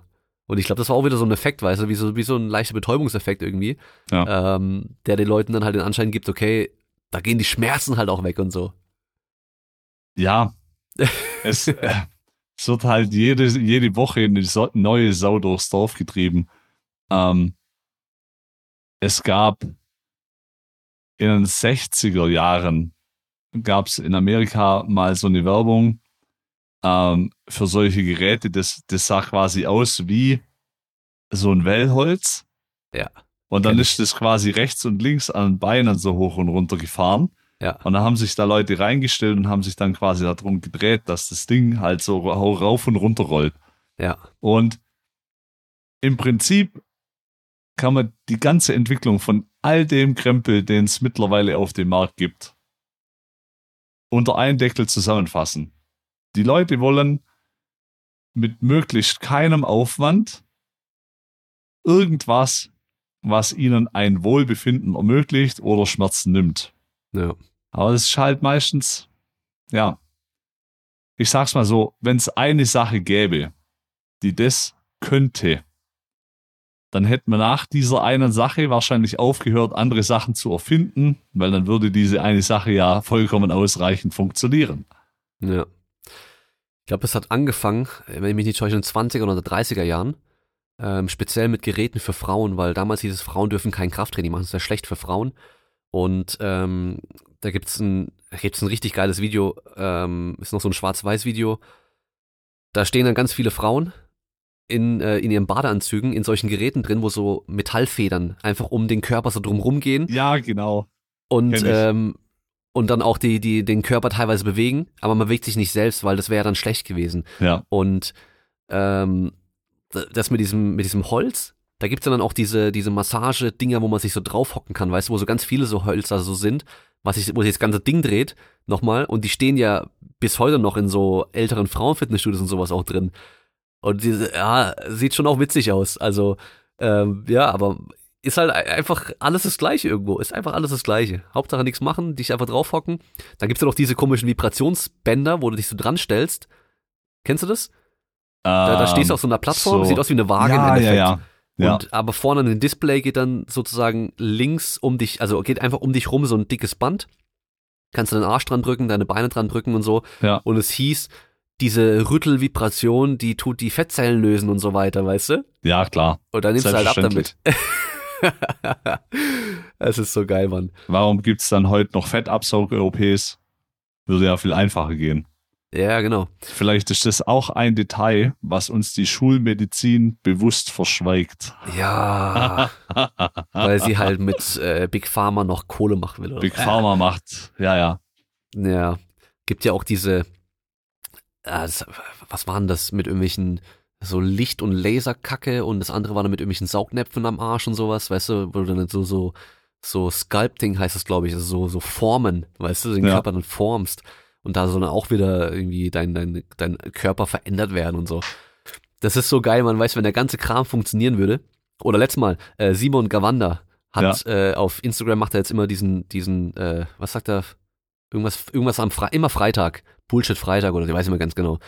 Und ähm, letztens, da habe ich auf, da habe ich auf drei Stories direkt nacheinander geantwortet, weil ähm, da hat eine irgendwie gemeint, wenn dir dein, die Form von deinem Gesicht nicht gefällt oder die Lippen, weißt du, so die Lippen, genau, die Lippen voller machen, dann musst du nur den Lippen immer ganz ziehen und so. Und dann habe ich ihm geschrieben, hey, wenn das funktionieren würde, hätten alle Jungs schon Elefantenpenis. Weißt du, weil die ja den ganzen Tag am Pimmel nur rumziehen und dann wird aber auch nichts größer. ja, da ist ja auch was dran. Aber das ist ja halt auch das Zeitalter, in dem wir leben. Und dann wird es halt zu einem Preis angeboten, wo viele sagen, ja, ich kann mir schon vorstellen, dass es nichts bringt, aber es ist zeitgleich so billig, dass es mir egal ist, wenn es nichts bringt. Und dann kaufe Oder halt. andersrum, es ist so teuer, dass sie denken, das muss ja funktionieren. Ja, genau, das wäre natürlich die andere Strategie. Das, Ja. ja, weißt du, weil- das das war nämlich, glaube ich, bei diesem komischen Ding, wo sie die Saugnäpfe an, an Arsch machen, die sind so richtig teuer, diese Einheiten. Und ist dann so, so mit noch einem Detox gekoppelt und keine Ahnung was. Also weißt du, so richtig, richtig verarsche halt. Aber lass mal weitermachen. Und zwar Kraftunterschiede im Seitenvergleich bei bestehenden Schmerzen. Hm. Underrated. Ja. Ja, Kommt drauf an. es ist, ja hätte genau, ich eigentlich sagen müssen. Also das jetzt direkt als over- oder underrated zu betiteln, ich sag's jetzt mal so, Es kann beides sein. es kann beides sein. Manchmal wird's overrated, manchmal wird's underrated. Ich habe jetzt so schnell äh, underrated gesagt, weil ich das halt ganz häufig bei Powerliftern sehe. Weil da siehst du halt deutlich, wenn bestimmte Muskelgruppen im Seitenvergleich deutliche Defizite aufweisen im Verhältnis zur anderen Seite, ähm, dann sieht der Lift halt immer gleich schief aus. Und das führt zwangsläufig irgendwo zu einer Kompensation oder zu einer Mehrbelastung von irgendeiner Struktur. So. Das heißt nicht, dass das Probleme machen muss. Das heißt nur, dass es Probleme machen kann. Wenn jetzt aber eine Person diese Probleme hat und es lässt sich dann auf so eine Differenz zurückführen, easy. Dann kann ich es Ja. raustrainieren, Thema erledigt. Andersrum ist es natürlich so, wenn ich jetzt einen Tennisspieler oder einen Hochspringer angucke oder eine Tennisspielerin oder eine, Hoch, ein Hochspring, äh, eine Hochspringerin, Tennisspieler. da wird Tennisspielerns, genau, Oder? Müsste es richtig sein. ähm, dann wird immer das Sprungbein oder der Arm, in dem ich den Schläger halt stärker sein als die andere Seite. Der wird jetzt nicht besser hochspringen und nicht besser Tennis spielen, wenn ich die andere Seite genauso stark mache. Das heißt, es kommt drauf an. Ja. In der letzten Folge, die jetzt dann rauskommt, während wir jetzt gerade aufnehmen, also morgen dann, ähm, ging es auch schon mal darum. Und das ist ja immer schwierig mit irgendwie, dass jetzt äh, hier stark oder schwach sein oder irgendwelche Haltungen und sowas äh, zum Schmerz führen sollen. Es ist halt einfach nicht so. Und jetzt kann es halt problematisch sein, wenn Leute dich jetzt hören, dass solche, dass bei manchen Leuten sowas äh, Gründe sein können dafür, dass sie Probleme haben, dass wenn sie jetzt anfangen zu testen, dass sie halt merken, hey, ich habe hier voll die Unterschiede, dass sie dann gleich denken, jetzt muss ich da was dagegen tun, weil ich kriege ja bestimmt so einen Schmerzen. Ich würde es halt eher andersrum machen, also oder andersrum erklären so. Leute, die halt, nehmen wir jetzt Powerlifter, die haben jetzt immer beim Kniebeugen Hüftschmerzen. Ja, oder da geht's immer, die kriegen immer Knieschmerzen oder sonst irgendwas. Dass die mal gucken können, ob sie halt irgendwie extreme Unterschiede auf den Seiten haben, was die Kraft angeht, Beweglichkeit angeht, sonst irgendwas. Weil das könnte ein Hinweis sein. Aber ich würde halt eben gucken, dass die Leute nicht anfangen, jetzt sich zu testen, links und rechts und so weiter, und dann halt merken, so wie sie sind schief, weil halt alle schief sind, dass sie dann irgendwie wieder so Schiss kriegen, dass da was passieren könnte. Ja, also das auf jeden Fall. Also, wenn jemand keine Probleme hat, dann kann man im Ja. Prinzip auch fast gleich aufhören, sich in irgendeiner Art und Weise zu testen, dann soll der einfach weiter trainieren. Ja. Weil wer sucht, der findet. Wer sucht, der findet. Du wirst immer irgendwas finden. Kein Mensch ist symmetrisch, auch nicht in der Kraft. Ähm, das heißt, da werden die Leute immer was finden. Das Problem, da dann halt irgendwas x-beliebiges rein zu interpretieren oder jetzt ein Problem aufzustellen, wo gar keins ist, ist vergebene Liebesmüh. Ja, es bringt einfach nichts. Wenn jemand Probleme hat, dann kann man das auf die Art und Weise versuchen anzugehen. Man muss halt immer im Hinterkopf behalten, dass diese Schmerzgeschichten immer ein riesig komplexes Thema sind. Das ist halt biopsychosozial, da spielt immer ganz viel mit rein. Und dann ist, glaube ich, eins ganz wichtig auch zu erwähnen, Pain Science, also das Verständnis darum, wie das alles funktioniert und miteinander zusammenhängt, gibt noch nicht die Lösung, wie es zu behandeln ist. Weil nur weil ich weiß, wie dieses System funktioniert, bedeutet nicht, damit ich es auch automatisch voll gut beeinflussen kann bei jedem x-beliebigen Mensch. Hm. Ist einfach zu komplex. Ja, Und äh, wahrscheinlich ist es so, wenn du an einer Stellschraube drehst, drehen sich automatisch auch zehn andere. Und du kannst es halt nicht immer einzeln beeinflussen. Genau. Man kann sich das ungefähr so vorstellen, dass ich, also man kann sich das so vorstellen, man weiß, wie ein Flugzeug fliegt. Ja.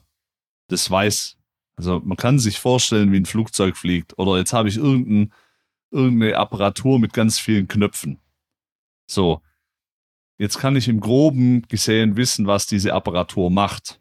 Aber wenn ich keine Ahnung habe, welcher Knopf was macht, weil alles unbeschriftet ist, na, dann kann ich halt an jedem Regler drehen. Und es kann was passieren, es kann aber auch gar nichts passieren. Es kann, bei manchen kann nur was passieren, wenn ich an zwei Knöpfen gleichzeitig drehe. Was weiß ich. Und dann ist das Problem, der nächste Mensch hat anders angeordnete Knöpfe.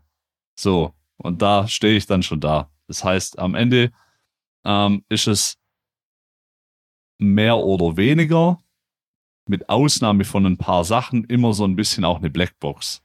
Es Ja. läuft immer auf einen Try-and-Error-Prozess raus und ich muss wahnsinnig viele Faktoren mit einbeziehen. Und die Frage ist, kann eine Profession überhaupt alle Faktoren abdecken? Wahrscheinlich nicht.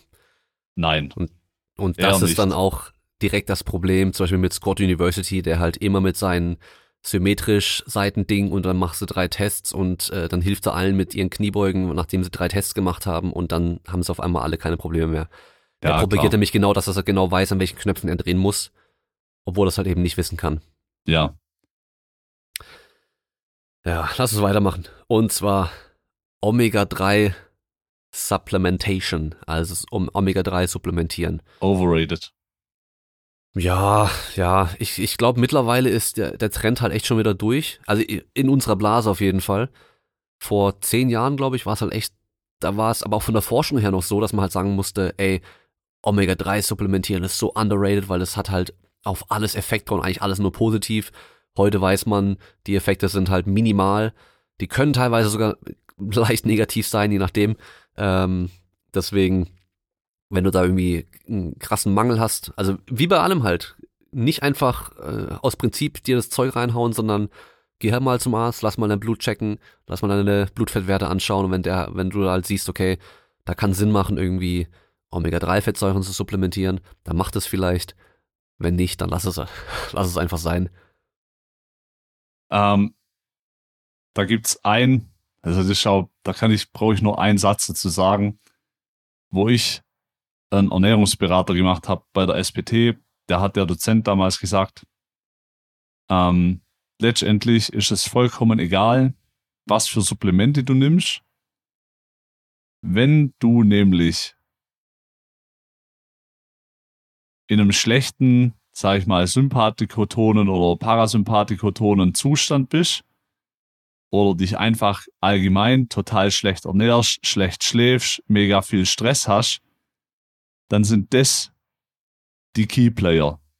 Dann das gilt es zuerst zu lösen. Das heißt, man kann nicht hingehen und sagen, ha ja, kein Problem. Ich ernähre mich die ganze Woche voll Kacke, ernähre mich nur von Fertigpizza und Currywurst, trinke irgendwie pro Woche einen halben Kasten Bier, aber jetzt vergesse ich meine Omega-3-Supplemente und mein Zink nicht. Das wird es wahrscheinlich nicht reißen. Ja, das sind wieder die, die letzten 0,05 Prozent. Genau. Und die ganzen anderen vergisst man oder kümmert sich nicht drum. Das ist so ist natürlich auch leicht, einfach eine Tablette zu kauen und zu sagen, klar. ich ändere meinen Lebensstil nicht. Ich nehme halt was, was es für mich macht. Ja. So. Vielleicht kriegen wir es hin, die nächsten so ein bisschen kürzer zu machen, damit es nicht ganz so lange wird. Und zwar Core Training. Würde ich sagen, underrated. Underrated. Und zwar vor allem, weil halt die ganzen Powerlifter alle immer sagen, ja, einfach nur Kniebeugen und Bankdrücken und Kreuzheben reicht für den Core.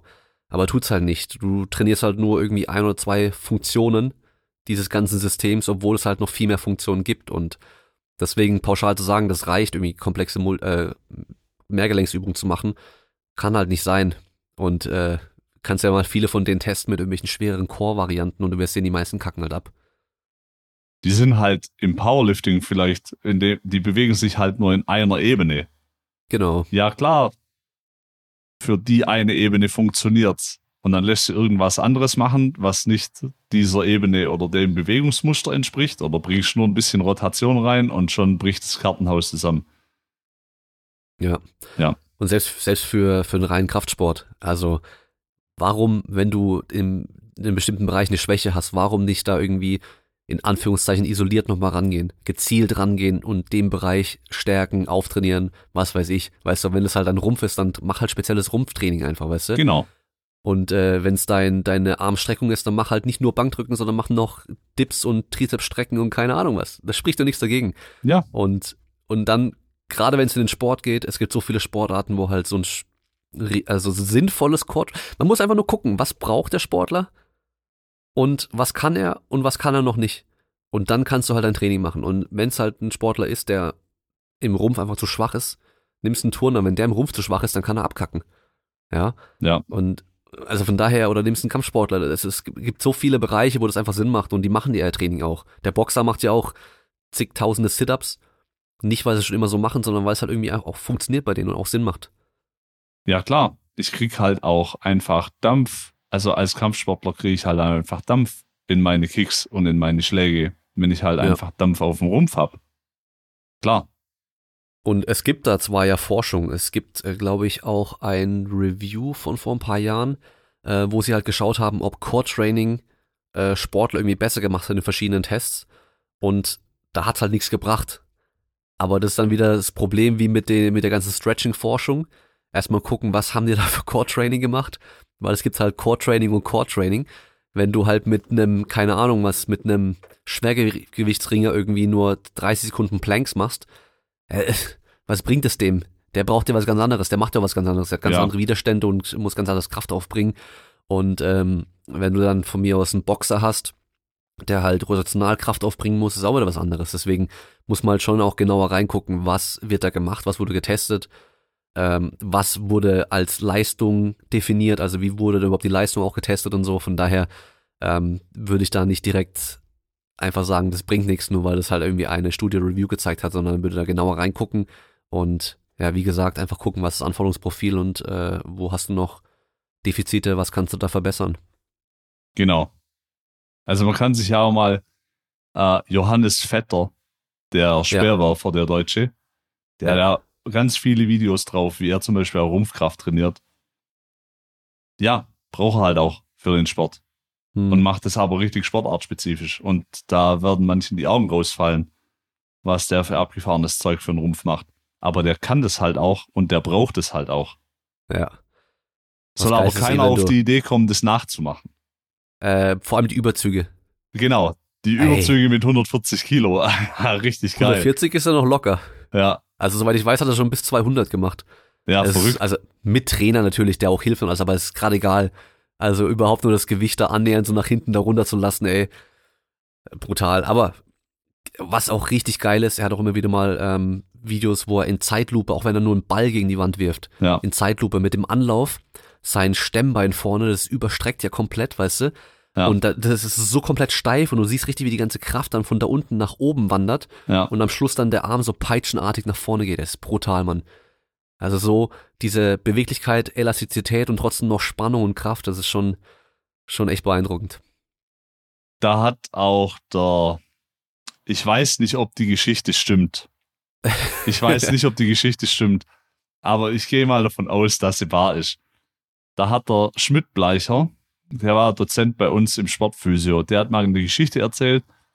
Sie waren auch mit Speerwerfern beim Essen. Und dann ging es darum, wer bezahlt oder wer bezahlt die Getränke oder irgendwas. Und dann haben die gesagt, ja, wir machen jetzt äh, Weitwurf um die Wette. Und dann hat er gesagt, hey, totaler Quatsch, die wollen doch jetzt nicht hier wegfahren, um irgendwie Speerweitwurf zu machen. Dann haben die gesagt, nein, wir machen das mit Zahnstochern. Mhm. Und dann hat er gesagt, ja klar, wie weit willst du bitte Zahnstocher schmeißen? Und hat er gesagt, hey, die haben halt die Zahnstocher stellenweise zwölf Meter weit geworfen. Alter. Jetzt, jetzt äh, hoffe ich, dass alle Zuhörer sich gleich Zahnstocher packen und die Zahnstocher in der Wohnung rumwerfen, um zu gucken, wie weit sie die werfen Und können. mal gucken, wie weit sie kommen. und dann äh, ist es eine wahre Geschichte oder ist sie frei erfunden? X-Faktor. X-Faktor. Mit Stefan Schmidtbleicher. Okay. So, als nächstes haben wir Kreatin. Und da würde ich einfach sagen, äh, properly rated. Also Richtig, Passt das genau, ist genau da, wo es sein soll. Da hat, glaube ich, mittlerweile jeder verstanden, Kreatin funktioniert. Man braucht keine Kur davon machen. Und man muss es einfach jeden Tag nehmen und fertig. Genau. Ja. Und wenn fünf Gramm dir merklich gar nichts bringen, dann kannst du auch mal zehn Gramm probieren, also zweimal am Tag fünf Gramm nehmen, zu gucken, ob es dann was bringt. Weil das war so meistens das, was bei, was bei Non-Respondern, also in der Forschung Non-Respondern dann geholfen hat, dass sie dann doch einen spürbaren Effekt dann hatten. Und äh, ja, relativ easy, einfach nehmen. Dann, das ist eigentlich ganz gut. Trainingsplan. Overrated oder underrated? Underrated. Ja, würde ich generell auch sagen. Würde ich generell auch sagen. Vor allem, wenn du nicht selber schon irgendwie Ewigkeiten trainierst und halt weißt, was du machst, dann ist ein Trainingsplan auf jeden Fall underrated. Ja, vor allem, wenn halt auch Leute, ähm, wenn Leute halt sich ihre eigenen Trainingspläne schreiben, Ja, dann entsteht da manchmal so eine Tendenz, genau das, was sie nicht gern machen, nicht da reinzuschreiben. Und dann Genau. stellt sich ganz häufig raus, das wäre es gewesen, was sie am meisten bräuchten. ja. Also jeder, der noch seine allerersten selbstgeschriebenen Trainingspläne hat, auf jeden Fall noch mal reinschauen, weil auch bei mir früher, ich habe mir so geile Trainingspläne geschrieben, ey. Das war so so richtig überambitioniert, weißt du, so also wirklich nur es kann nur schief gehen, sag ich mal. Ja, Aber ein richtiger Trainingsplan setzt ja auch voraus, dass wir irgendwie so eine, eine Bestandsaufnahme haben. Das heißt, wir wissen, wo sind wir gerade, was können wir schon. Wir haben ein Ziel definiert, das heißt, wir wissen, wo es hingeht. Und der Trainingsplan gibt uns dann die Mittel, um dahin zu kommen. Und so ist es auf jeden Fall halt underrated. Aber einfach nur einen Trainingsplan aus der Flex oder halt aus dem Internet irgendwie zu machen, weil halt der und der gesagt hat, der ist gut, ja, das könnte auch overrated sein. ich meine, klar, irgendwelche One-Size-Fits-All-Trainingspläne jetzt zu kaufen, die hier irgendein Fernsehmoderator mal eine Zeit lang zum Beispiel auch verkauft hat. Mein, krass Ja. oder sexy? Ah, sexy. Krass, eigentlich auch wurscht. Also Gibt's beides. ist halt so, ja. Ich meine, bevor jemand gar nichts macht, ist das natürlich immer noch besser. Ja, aber wenn jetzt jemand, Ja. sag ich mal, einfach schon eine Zeit lang trainiert, dann kommt er wahrscheinlich hoffentlich sowieso nicht auf die Idee, sich sowas zu kaufen. Also, Da kann ich euch noch einen Tipp geben.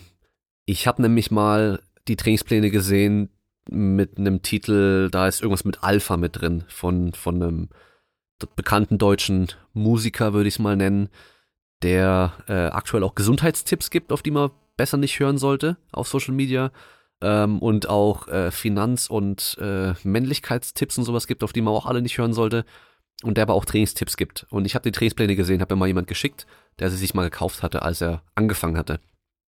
Spart euch das Geld. Auch wenn ich nicht davon ausgehe, dass äh, auch nur ein Zuhörer hier äh, da überlegen würde, sich da das zu kaufen, aber diese ganzen Alpha-Dinger, die es da auch gibt, es ist äh, eine Word-Datei und einfach nur eine Katastrophe. Also, wenn, ja, bloß nicht von irgendwelchen Influencern einfach die diese 0815 Pläne kaufen. Das ist rausgeschmissenes Geld.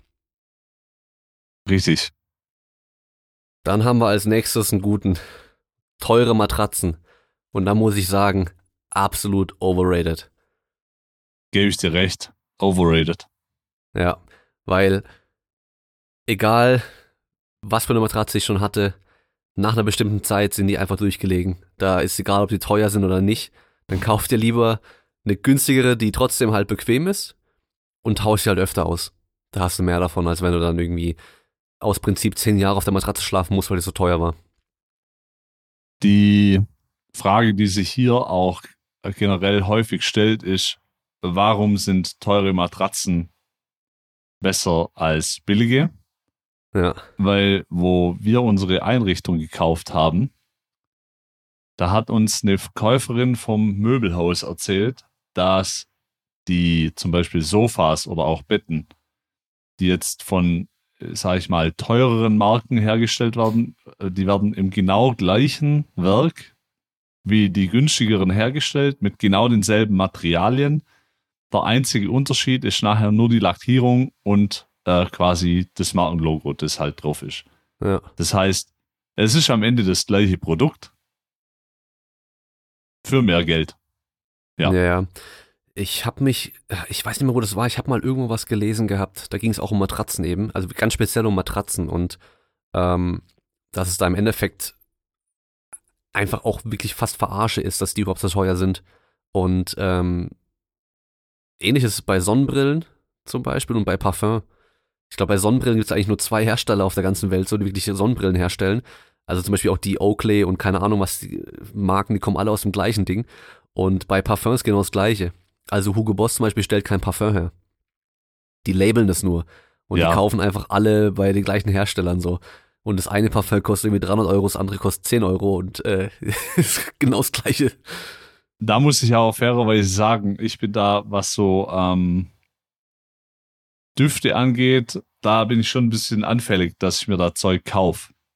Da bist du ein bisschen auch ein Snob, Da- gell? Da bin ich so ein, da bin ich so ein richtiger Snob. Ich Also habe das Vanessa mal gesagt, dass du irgendwie voll viele hast und äh, auch immer wieder welche kaufst. ja, die verarscht mich da immer voll. Also im Prinzip ist es so, ich habe mir mal, ich war keine Ahnung, ich weiß ja auch nicht, was voll viele sind. Ich habe einen Deo-Stick, einen. Ja. Aber ich glaube, Düfte habe ich 13. Ah, okay. So. Jetzt ist das Problem, die Dinger werden nicht leer. Hm. Hey, ich habe Düfte da drin stehen, die sind bestimmt fünf Jahre alt. Das kann auch daran liegen, dass ich so viele habe und dann immer mal wieder wechsle, je nachdem, wo ich Bock drauf habe. Aber mittlerweile denke ich halt auch, das wiederholt sich halt auch. Also was willst du noch alles erfinden? Ja, klar. Und es gibt so viel, dass du einfach, da kann ja auch jemand sagen, ich habe da zwei, drei Sachen daheim und wenn die gut riechen, dann ist es top. Wo ich fairerweise sagen muss, wo es Qualitätsunterschiede gibt. Ähm, wenn das so ganz billige Sachen sind, also, oder sagen wir es so, vom sehr billigen Preissegment zu einem mittleren bis einstiegshochpreisiges Segment kann man noch Qualitätsunterschiede feststellen. Naja. Aber im hochpreisigen Segment nach oben geht's ja auch noch unendlich weiter. Da stelle ich im Prinzip fast keine, keine Unterschiede mehr fest. Das kann halt sein, dass wenn ich ein ganz billiges Produkt habe, jetzt gerade im Duftbereich, dass der Duft halt schnell verfällt. Das heißt, das riecht so, das tue ich drauf, dann riecht es die ersten zwei Stunden so, wie es riechen soll. Dann kann sein, dann verfallen bestimmte Duftmoleküle und dann riecht es auf einmal plötzlich ganz anders. Und das passiert halt mit einem bisschen hochpreisigeren Produkt vielleicht eher nicht. Hm. Aber am Ende ist es so, ja, ich glaube jetzt nicht, dass ein Parfüm, das 60 Euro kostet, im Vergleich zu einem Parfüm, das 600 Euro kostet, dass das 600 Euro teure Parfüm zehnmal so gut riecht wie das 60 Euro teure. Nee, ja eh Geschmackssache, aber es bei allem so mit diesem diminishing returns irgendwie, dass du halt ab einem bestimmten Preis hast du einfach, ist es teilweise nur noch anders. Kopfhörer. Bei Kopfhörern ist es so. Ich bin äh, schon immer irgendwie Fan von guten Kopfhörern gewesen und so, hab da auch schon ganz, ganz früh mein, mein Taschengeld dann genommen und mir bessere Kopfhörer geholt und so. Da hast du halt ab einem bestimmten Preis einfach nur noch andere Klänge. Also die klingen dann, nicht, also die sind technisch nicht mehr besser, weißt du, die, die sind nicht besser als die anderen etwas günstigeren, sondern die klingen nur, nur anders. Und dann musst du halt sagen, okay, es gefällt mir halt besser oder halt eben nicht so gut. Äh, aber nochmal zum Thema Duft. Ich habe einen Geheimtipp gehört. Und zwar, dass die halt ewig halten, ist, dass du dir an die Stelle, wo du es hinsprühst, ein bisschen Vaseline drauf schmierst und es da drauf sprühst. Und dann hält es anscheinend den ganzen Tag. Also auch egal welches. Keine Ahnung, hab's nie ausprobiert. Werde ich wahrscheinlich auch nie ausprobieren. Werde ich auch nicht ausprobieren. Der Duft soll ja auch mit dem Träger interagieren. Ja. Weil die Düfte verändern sich ja auch noch. Das kann nämlich sein, wir beide sprühen dasselbe Parfüm drauf. Da riecht's bei dir in einer halben Stunde leicht anders wie bei mir. Das verhinderst du natürlich mit dieser Vaseline-Nummer. Und mir jetzt Vaseline an den Hals zu schmieren. Ah, nein. ja. Ähm, bei deinem Parfum ist es bestimmt auch das Problem, dass du halt aus Prinzip dann die größere Flasche kaufst, weil die ja relativ deutlich günstiger ist. Weißt du, pro Milliliter im Endeffekt. Und dann hast du aber halt immer nur die großen Flaschen, dann gehen die ja erst recht nicht leer. Nein, ähm, Nein. habe ich, hab ich nicht gemacht. Also da so sehr bin ich nicht Schwabe, damit Ah, ich okay. jetzt runtergerechnet habe auf den Preis pro Milliliter. Ähm, Ich habe mal eins gekauft, aber das war auch ein Angebot. Das waren nämlich Okay. so drei, da standen drei so Teile. Deswegen, das ist auch dieser Kauf, den, wo mich Vanessa immer verarscht. Ich bin nämlich dahin in den Laden und wollte einen neuen Duft. Dann habe ich den rausgesucht und habe den genommen und auf dem Weg zur Kasse laufe ich an einem Regal vorbei und da stand drauf 60% reduziert auf Düfte. Und dann waren da halt richtige Bomben dabei. Die waren richtig geil. Dann habe ich da nochmal drei gekauft. Dann bin ich halt heimgekommen mit vier neuen. Ja, und keiner dann, für Vanessa. Und keiner für Vanessa. Aber Vanessa Perfekt. benutzt sowieso immer nur den gleichen. Ich habe sie nämlich mal gefragt, ob ich hier was da irgendwie so geburtstagstechnisch. Nein, es ist quasi nur einer und es darf nur dieser eine sein. Fertig. Ja. Ich habe einen Duft, den ich, äh, glaube ich, mit 13 oder so, mit 12 das erste Mal gekauft habe. Und den habe ich auch immer wieder gekauft. Das Problem ist nur, den benutze ich halt nicht jeden Tag oder sowas. Das heißt, die Flasche geht auch nicht leer und irgendwann kippt es dann sozusagen. Ja. Und dann riecht es nur noch nach Alkohol, weißt du? Und du siehst es bei dem richtig, weil normalerweise ist die Flüssigkeit so bläulich, die Flasche ist auch durchsichtig und dann wird es aber auf einmal irgendwann so grünlich. Und jetzt ist bei mir wieder so weit, das Ding wieder schon so grünlich und jetzt riecht halt einfach nur noch Kacke so. Aber ja, was soll's, benutze ich jetzt halt einfach nicht mehr. Ja, Naja. So, äh, jetzt waren wir von teuren Matratzen noch einmal ein paar Parfums, aber gut. Jetzt kommen wir zum nächsten Punkt, da musst du aber was sagen, weil da kann ich nicht viel, ich kann auch was dazu sagen, aber äh, da bist du eher der Experte. Bandagen, zum Beispiel bei Patella-Dysplasie. Äh, ja, die sind da, wo sie hingehören. Die sind jetzt Okay. nicht overrated, die sind auch nicht underrated. Das ist ja auch Können ein die sehr. überhaupt was? Also können die die Patella da halten, wo sie hin soll? Geht das überhaupt? Ja, also ich sag's jetzt mal so. Es gibt so Krankheitsbilder, äh, äh, wie zum Beispiel ähm, Jägerhut-Patella heißt es zum Beispiel. Da ist einfach die, also quasi das retropatellare Gleitlager ist relativ flach. Und normalerweise hat es ja so eine V-Form.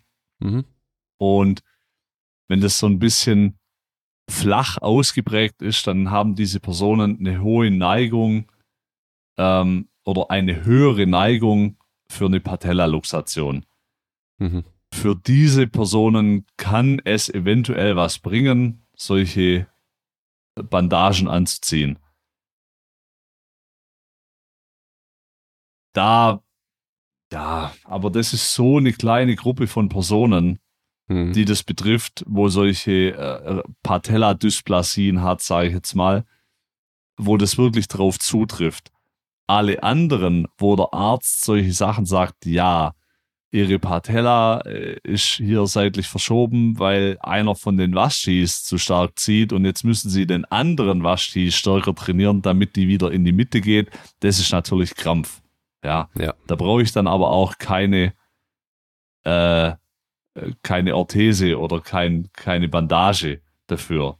Also ich sag's mal so, wenn das wirklich durch ein Röntgenbild diagnostiziert ist, dass jemand da so eine so im retropatellaren Gleitlager da ein Problem hat, weil es einfach zu flach ausgeprägt ist, kann man das machen. Ansonsten ist es overrated. Ja. Dann haben wir Aufwärme der leeren Stange. Underrated. Ich würde sagen, overrated. Okay, war äh, das erste, wo wir quasi nicht einer Meinung sind. Ja, ja, doch, stimmt Ja. eigentlich. Und zwar nur, weil das wieder so als Gesetz festgelegt ist, schon sowas fast, weißt du, in dieser Kraftsportszene. Ähm, egal wie stark, man fängt immer mit der Lernstange an, so. So, nee, weißt du, muss ja nicht. Also, wenn, wenn ich auf 200 Kilo Kniebeuge hochgehe, dann ist es doch relativ egal, ob ich mit, mit der leeren 20er Stange oder halt mit 40 oder 60 anfange. Vom Prinzip her. Es ist natürlich eine gute Angewohnheit, wenn man es macht. Aber es passiert nicht, wenn du auch mal mit der nicht leeren Stange mal anfängst. Oder zum Beispiel Kreuzheben, weißt du? Ich sag, also jetzt schieße ich mir natürlich gleich selber ins Bein. Ich glaube, ich habe die letzten zwei Jahre nicht mit einer leeren Stange angefangen. Nie. Ja, bei keiner Übung. Also mache ich nicht. Aber ich denke mir manchmal, ich sollte es tun. Ja. Aber das hat nichts damit zu tun, um jetzt warm zu werden in dem Sinn. Ja. Das hat für mich keinen Warm-up-Aspekt. Manchmal habe ich so das Gefühl, das hat so das mental ready werden. Okay. Einen Satz mehr. Okay, Ja. jetzt sind wir im Training, bla. Hm. Aber das liegt ja auch vielleicht an mir. Also dieses Underrated äh, war vielleicht auch extrem stark auf mich persönlich bezogen. okay. Weil ich halt, wenn ich irgendwie 150 oder 160 auf Raps beugen muss, das sind dann meine Arbeitssätze, dann habe ich zwei Aufwärmsätze. Dann mache ich 70, dann habe ich drei. 70, 120 und dann Arbeitssatz. ja, und dann mache okay. ich pro Aufwärmsatz drei Wiederholungen. Ja, okay, dann, Also dann das würde ich schon- auch sagen Das underrated. ist schon wenig. Ja. Da könnte ich eigentlich mehr machen. Da sollte ich vielleicht auch mehr machen. Aber ich bin halt einfach eine faule Sau. ja, nee, also ich muss sagen, ich, da mache ich sowieso halt deutlich mehr Aufwärmsätze meistens. Also bei allem eigentlich. Automatisch, weil ich halt äh, keine 25er Scheiben nehme, sondern 20er. Und ähm, beim Kniebeugen, wenn ich bei 100 bin, als nächstes auf 120 immer einmal noch gehe, anstatt auf 140 direkt. Das heißt, ich mache da schon auch mehr, mehr Aufwärmsätze. Ja. Von daher, ähm, ob ich dann mit 60 oder mit 20 anfange, ist wahrscheinlich egal.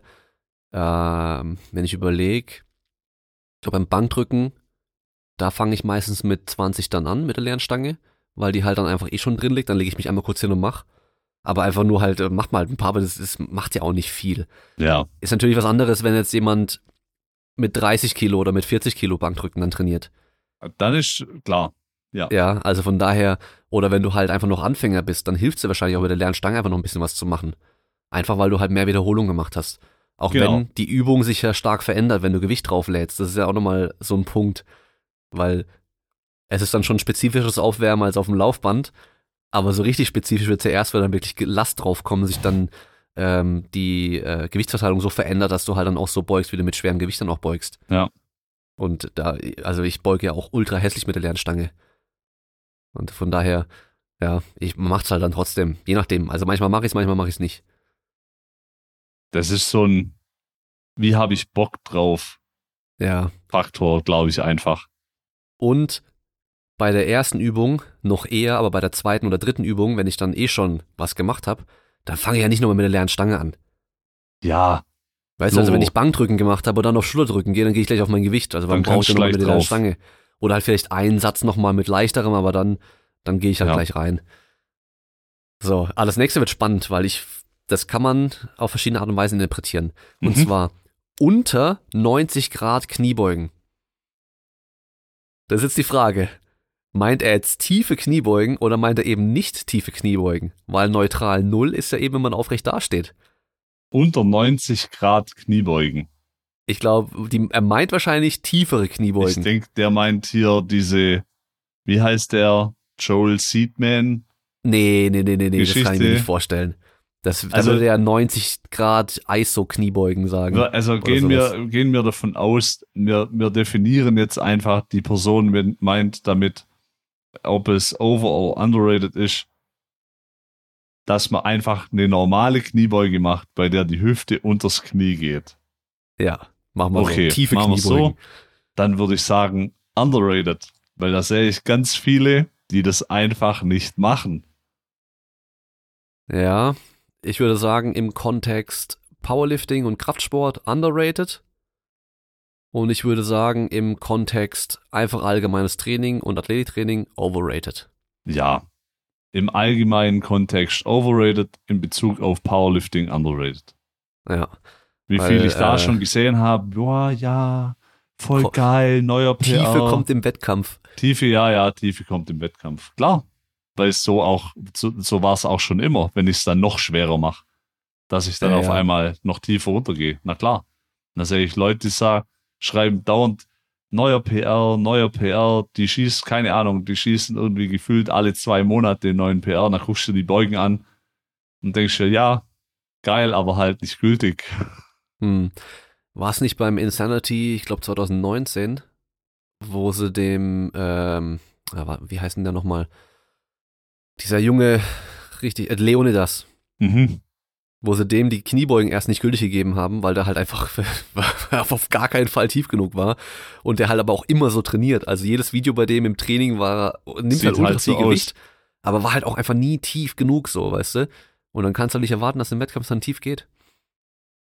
Ja, vor allem, da verarschen sich die Leute ja irgendwann selber, weil dann sagen die, ja geil, Gym PR, so und so. Und jetzt nehme ich das hier als mein Opener, weil den habe ich ja vielleicht schon auf drei gebeugt. Ja, Ja. aber halt auf drei ungültige und dann bomben sie sich da damit raus, weil sie es halt dann entweder verkacken auf Wettkampftiefe oder jedes Mal, jedes Mal so schimmelig beugen. Naja, ist halt auch antrainiert einfach. Und ähm, ich sag halt overrated im, im Kontext einfach allgemeines Krafttraining und so.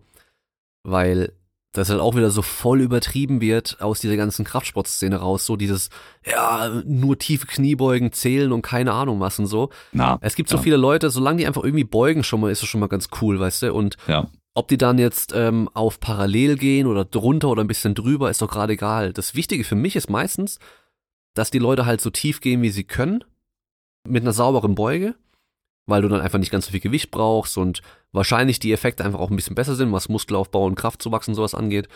Und dann halt das Wichtigste ist, dass sie halt konstant so beugen. Also mir bringt's halt nichts, wenn die mit 60 tief beugen, mit 100 halt flach beugen, dann 180 super flach beugen. Dann sollen sie halt lieber immer tief beugen, so wie sie es können und da halt dann aufbauen in dem Bereich. Weil dann kannst du es auch vergleichen. Weil wenn du halt jedes Mal anders beugst, dann ist halt auch nie vergleichbar. Ja. Und dann ist, wie du sagst, halt auch noch davon abhängig, was die Leute für Ziele verfolgen. Also ich habe eine Patientin gehabt, die war da wegen Osteoporose. Und da musste man, da habe ich ja gesagt, ja gut, können wir Kreuzheben, Kniebeugen machen, bietet sich ja an. Ja. Ja gut, aber die muss ja deswegen, also um dem entgegenzuwirken, muss ja nicht unter 90 Grad runter. Die braucht einfach nur Gewicht im Nacken. Und dann haben wir halt Genau. angefangen mit super hohen Boxbeugen.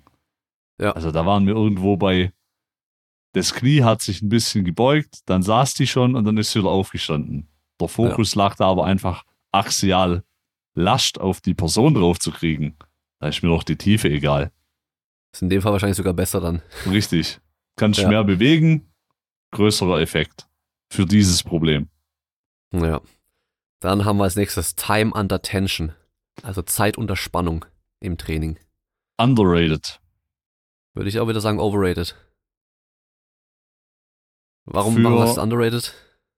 Also für, ich finde, durch das, dass ich, ähm, Teugo beschreibt es auch ganz gut, Time Under Tension ist so ein relativ großer Hypertrophie-Player.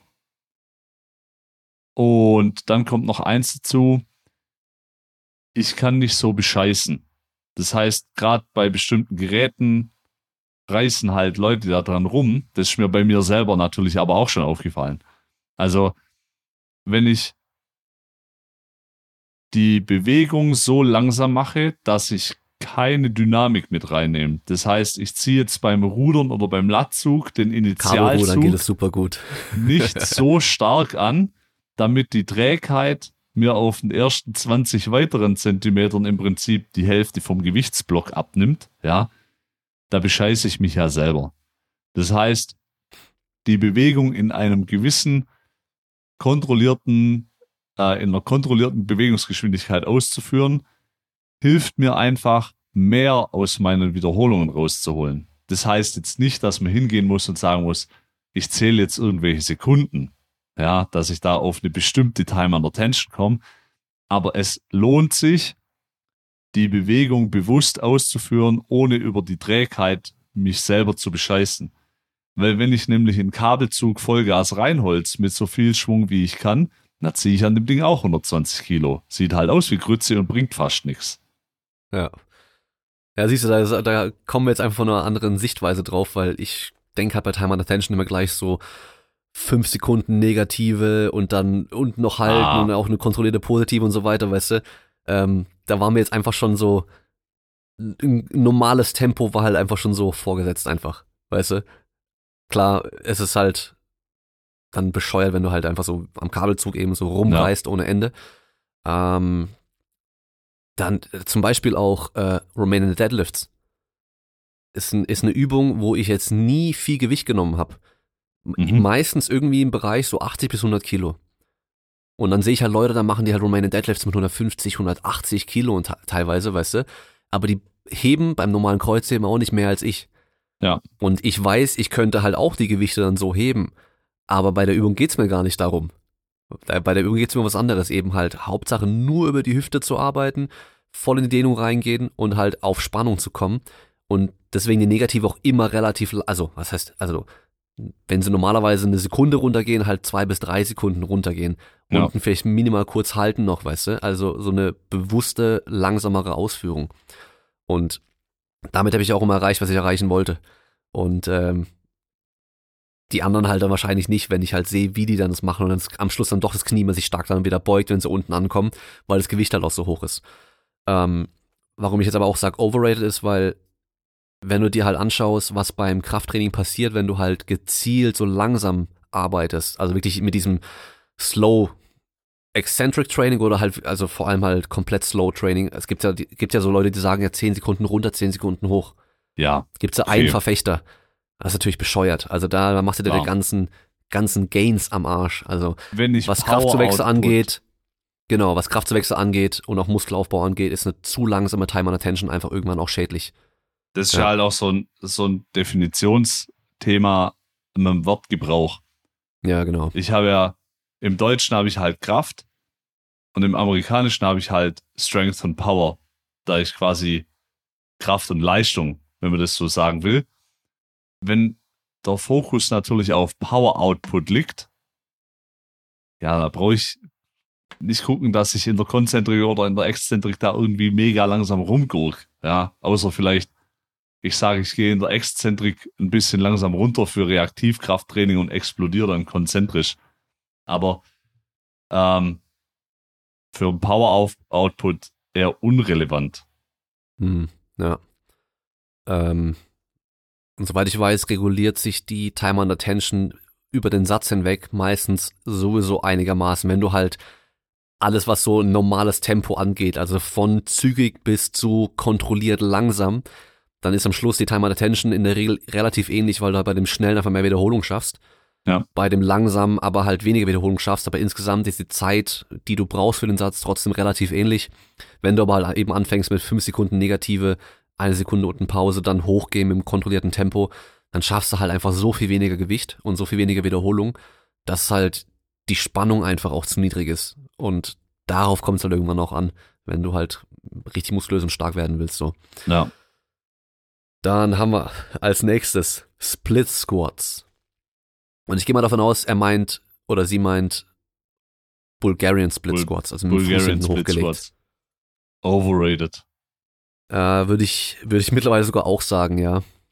weil ich halt sehe, wie Leute die verschandeln, dass die halt ihre Split Squats machen und halt so viel Gewicht aufs hintere Bein draufladen, obwohl ich halt eigentlich mehr übers vordere arbeiten möchte, in dem Fall. Ähm, dann würde ich lieber normale Split Squats machen. Weißt du, wo ich dann wirklich beidbeinig auf dem Boden stehe und dann wirklich auch das hintere Bein gut belasten kann.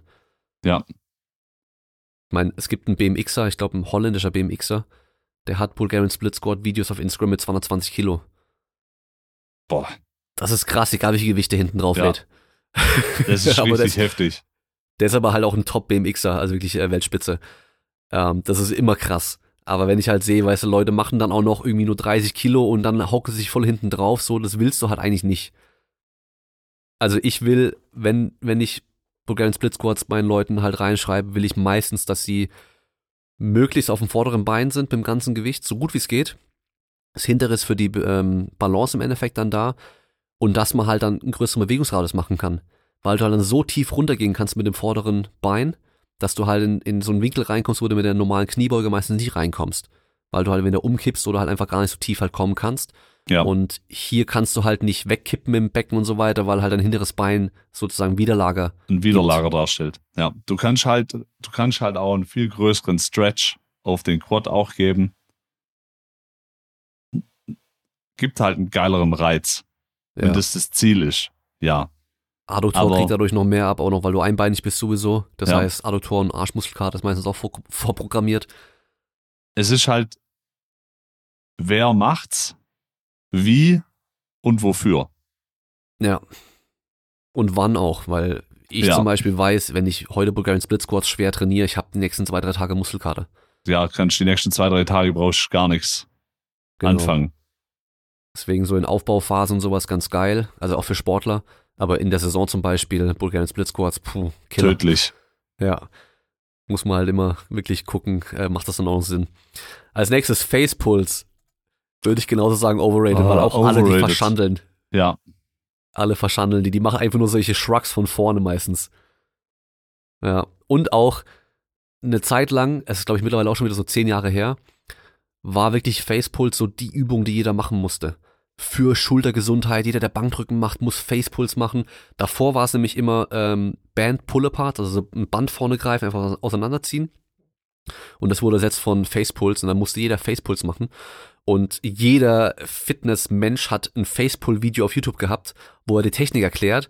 Und es war das Geilste daran, weil das Facepulse ist eigentlich relativ simpel. Und jeder hat dir anders erklärt, wie du Facepulse machen musst, worauf du achten musst. Okay, Ellenbogen hoch, Ellenbogen tief, Hände über den Ellenbogen, Hände neben den Ohren, dann mehr die Schulterblätter zusammenziehen oder mehr nur rotieren und was weiß ich was. Im Endeffekt äh, zieh das Ding nach hinten irgendwie, mach's aber sauber und kontrolliert. mach halt einfach Facepuls. Ja, Hier, so sehen die aus. Zack. Und jetzt du. Und los.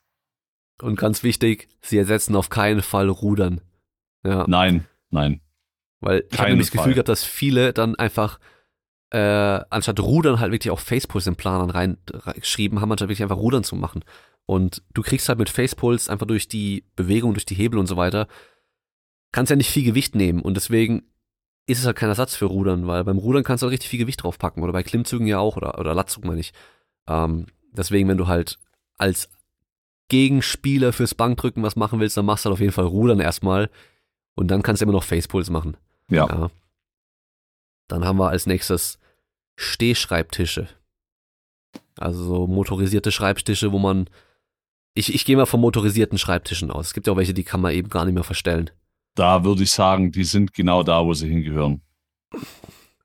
Mittlerweile wahrscheinlich. Ich, eine Zeit lang waren sie auf jeden Fall overrated, würde ich sagen. Weil alle dachten, es wäre das nächste Ding, um abzunehmen und gesünder zu sein und Rückenschmerzen vorzubeugen oder Rückenschmerzen zu eliminieren. Aber dann stehen sie halt da wie so äh, ein Schluck Wasser irgendwie und quälen sich an dem Schreibtisch im Stand rum. Das ist auch nichts Gescheites. Also, solange du dich halt bewegst, immer wieder mal ein bisschen veränderst, die Position ist alles gut. Es ist ja so, du kannst, wenn du, wenn du acht Stunden in einer Position stehst, dann ist genauso ein Scheiß, wie wenn du acht Stunden in einer Position sitzt. Das ist halt cool, dass du sagst, ich kann aufstehen, ich kann hinsitzen, ich kann aufstehen, ich kann hinsitzen, dann sitze ich mich mal so und so und so hin. Oder für irgendwelche Leute, die ein Problem haben mit langem Sitzen, ist natürlich auch geil. Wenn die sagen, ich habe mit langem Stehen weniger Stress, dann ist das cool. Aber ich glaube mittlerweile sind Stehschreibtische so normal geworden für die meisten Menschen, dass es, ja, Ich hatte auch überlegt, ähm, hier einen Standschreibtisch reinzumachen bei mir im, im, im Studio, im, im, im Office-Studio. Ähm, aber das Problem ist, die sind halt so teuer, wenn du einen großen brauchst. Und einen, der auch richtig viel Gewicht aushalten kann, weil ich halt hier echt viel Technik auch drauf habe. ja, Und ähm, ich halt auch überlegt hatte, wenn ich's mache, dann mache ich noch die, die Beleuchtung auch mit an den Tisch dran und so weiter, weil das so, äh, so schwer geworden und ich hätte so viel Platz gebraucht. Wäre zu teuer geworden. Jetzt habe ich mir stattdessen einen Herman Miller Aaron Chair geholt. Jetzt Ah, habe ich einen geil. teuren Stuhl, weißt du. und hält der Stuhl, was er verspricht. ähm, ich sag dir, das erste Mal drauf sitzen, denkst du, warum schwärmen alle von dem? Mhm. Also wirklich. Aber jetzt, wo ich ihn länger hab, auf jeden Fall ein guter Stuhl. Also kannst du echt nichts sagen und dadurch, dass du halt alle Teile austauschen kannst und so weiter. Ich habe meinen auch gebraucht geholt, der war auch schon ein paar Jahre alt. Ich habe dann auch deutlich weniger gezahlt dafür. Ähm, und jetzt, wo ich weiß, okay, wenn ich halt viel drauf sitze, ist es schon, es lohnt sich. Ein, es ist halt wie bei allem. All, alles, was du irgendwie viel am Tag benutzt und wo du viel Berührungspunkte mit hast, macht's Sinn, was Gutes zu holen. Gut heißt ja nicht teuer, aber was Ja. Gutes zu holen. Das heißt, wenn du den ganzen Tag deine Schuhe anhast, dann kauf dir Schuhe, die verdammt nochmal bequem sind. Wenn du den ganzen Tag mit deinem Handy was machen musst, dann kauf dir ein Handy, was es auch angenehm macht. Weißt du, wie ich meine? Früher war ich da der Ultra-Sparfuchs, aber jetzt, wenn ich mir sag so, hey, ich habe eigentlich den ganzen Tag mein Handy in der Hand und muss damit Sachen machen und so, dann kaufe ich mir auch eins, was es mir leichter macht oder gescheit, wo es einfach gut funktioniert. Bett, Autoreifen, Bürostuhl, was weiß ich was, deine Maus, deine Tastatur, kauf dir Sachen, die es angenehmer machen. Ja, Wer macht auf jeden billig Fall dann Sinn. kauft, kauft zweimal. genau. Also Weil billig heißt auch nicht günstig. billig heißt auch nicht günstig. Ja. Genau. Billig und teuer ist was anderes wie günstig und äh, wie soll, gut. Sag mal gut. Ja. Und ich habe zu Hause habe ich auch noch einen Herman Miller, aber den Sale. Das ist die, der mit so der günstigere von denen. Ähm, gibt's glaube ich auch erst seit zwei Jahren oder sowas. Der ist auch ganz geil. Bei dem kann man sich halt noch krasser nach hinten lehnen so und der da ist die Rückenlehne ein bisschen unabhängiger von dem Sitz Mhm. bei dem, ähm, bei dem Aaron, bei diesem Standard-Top-Modell-Dings da von denen, da ist die Rückenlehne mit dem Sitz mehr mit verbunden. Also nicht komplett, dass du das ganze Ding nach hinten kippst, aber trotzdem, da bewegt sich der Sitz auch mehr mit. Und äh, die meisten günstigen Bürostühle, da hast du einfach so eine Sitzschale, wo du halt drauf hockst und da kippt das ganze Teil halt weg.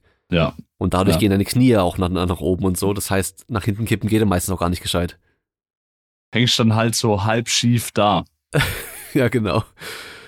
Und was an dem Teil halt geil ist, ist halt, halt dieses Netz auf dem Sitz und am Rücken auch. Das heißt, wenn es halt heiß ist, dann ist es echt deutlich angenehmer. Und ähm, auch wenn du mal, also ich, ich hier in meinem Gym, weißt du, wenn ich dann mal verschwitzt mich drauf hock, denke ich mir nicht so, oh, so ein Stoffbezug, jetzt bin ich verschwitzt und schwitzt den jetzt noch voll, weil es wird halt auch eklig mit der Zeit. Ja. Bei einem Stoff weniger Stress. Auch wenn du reinfurzt. Weißt du, wie ich meine? Das stimmt. Geht einfach durch. okay.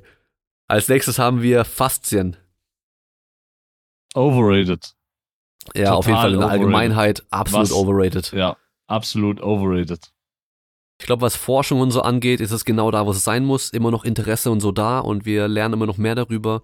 Aber absolut overrated, weil die Leute immer noch denken, sie können es beeinflussen. Und das Zeug ist so Es fest, wird da halt immer noch, es wird halt immer noch irgendwas gemacht, um, ähm, es wird halt immer noch irgendwas gemacht, um da halt noch was rauszuschießen.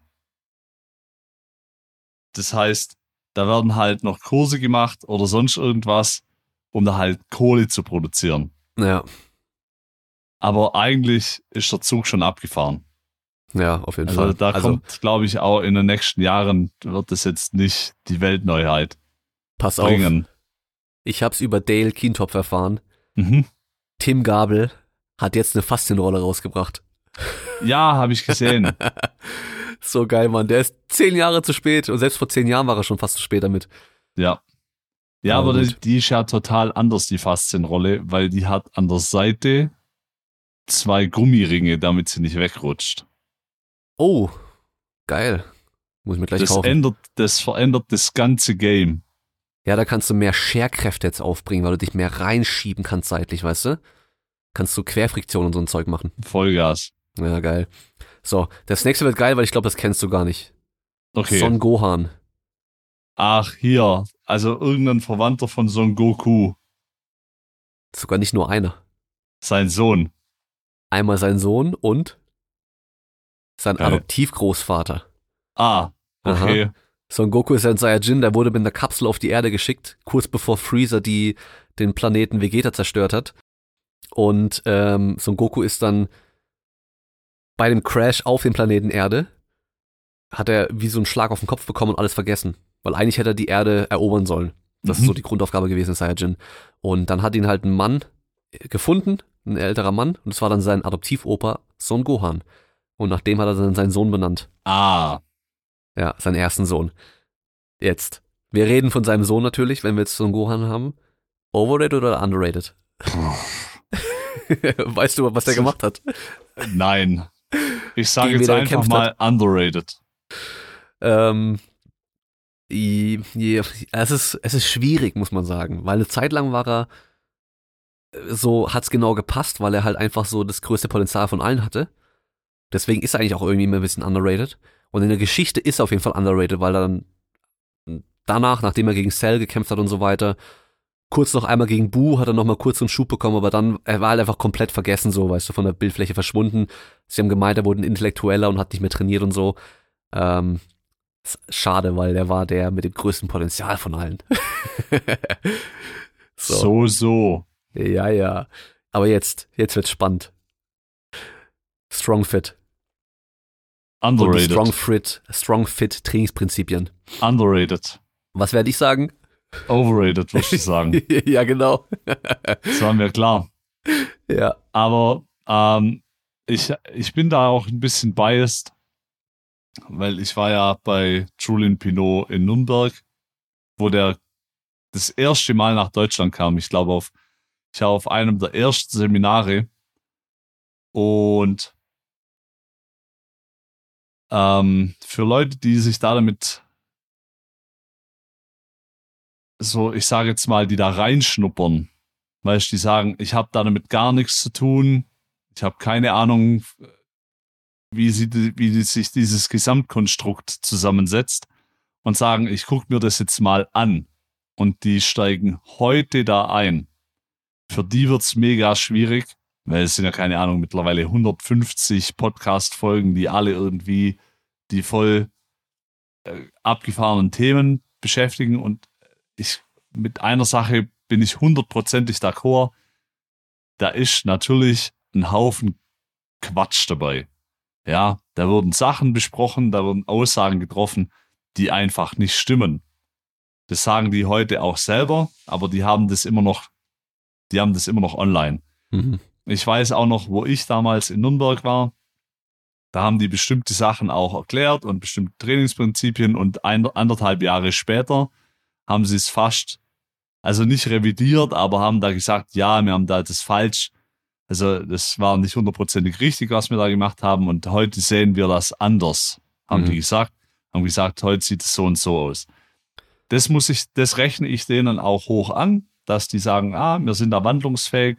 Mhm. Ähm, was ich bei denen prinzipiell gut finde, ist ihre Herangehensweise, ich will es jetzt mal auf der philosophischen Ebene ans Training Mhm. äh, nennen, weil die das aus einem sehr nüchternen und menschenzentrierten Standpunkt sehen.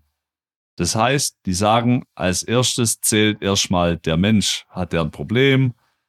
Warum kommt der zu uns? Weil bei Strongfit ist es ja ganz häufig so, die Leute werden da nicht deswegen drauf aufmerksam, weil die sagen, wow, geil, das ist jetzt hier der nächste absolute Leistungsbringer von Trainingssystem. Das ist es nämlich nicht.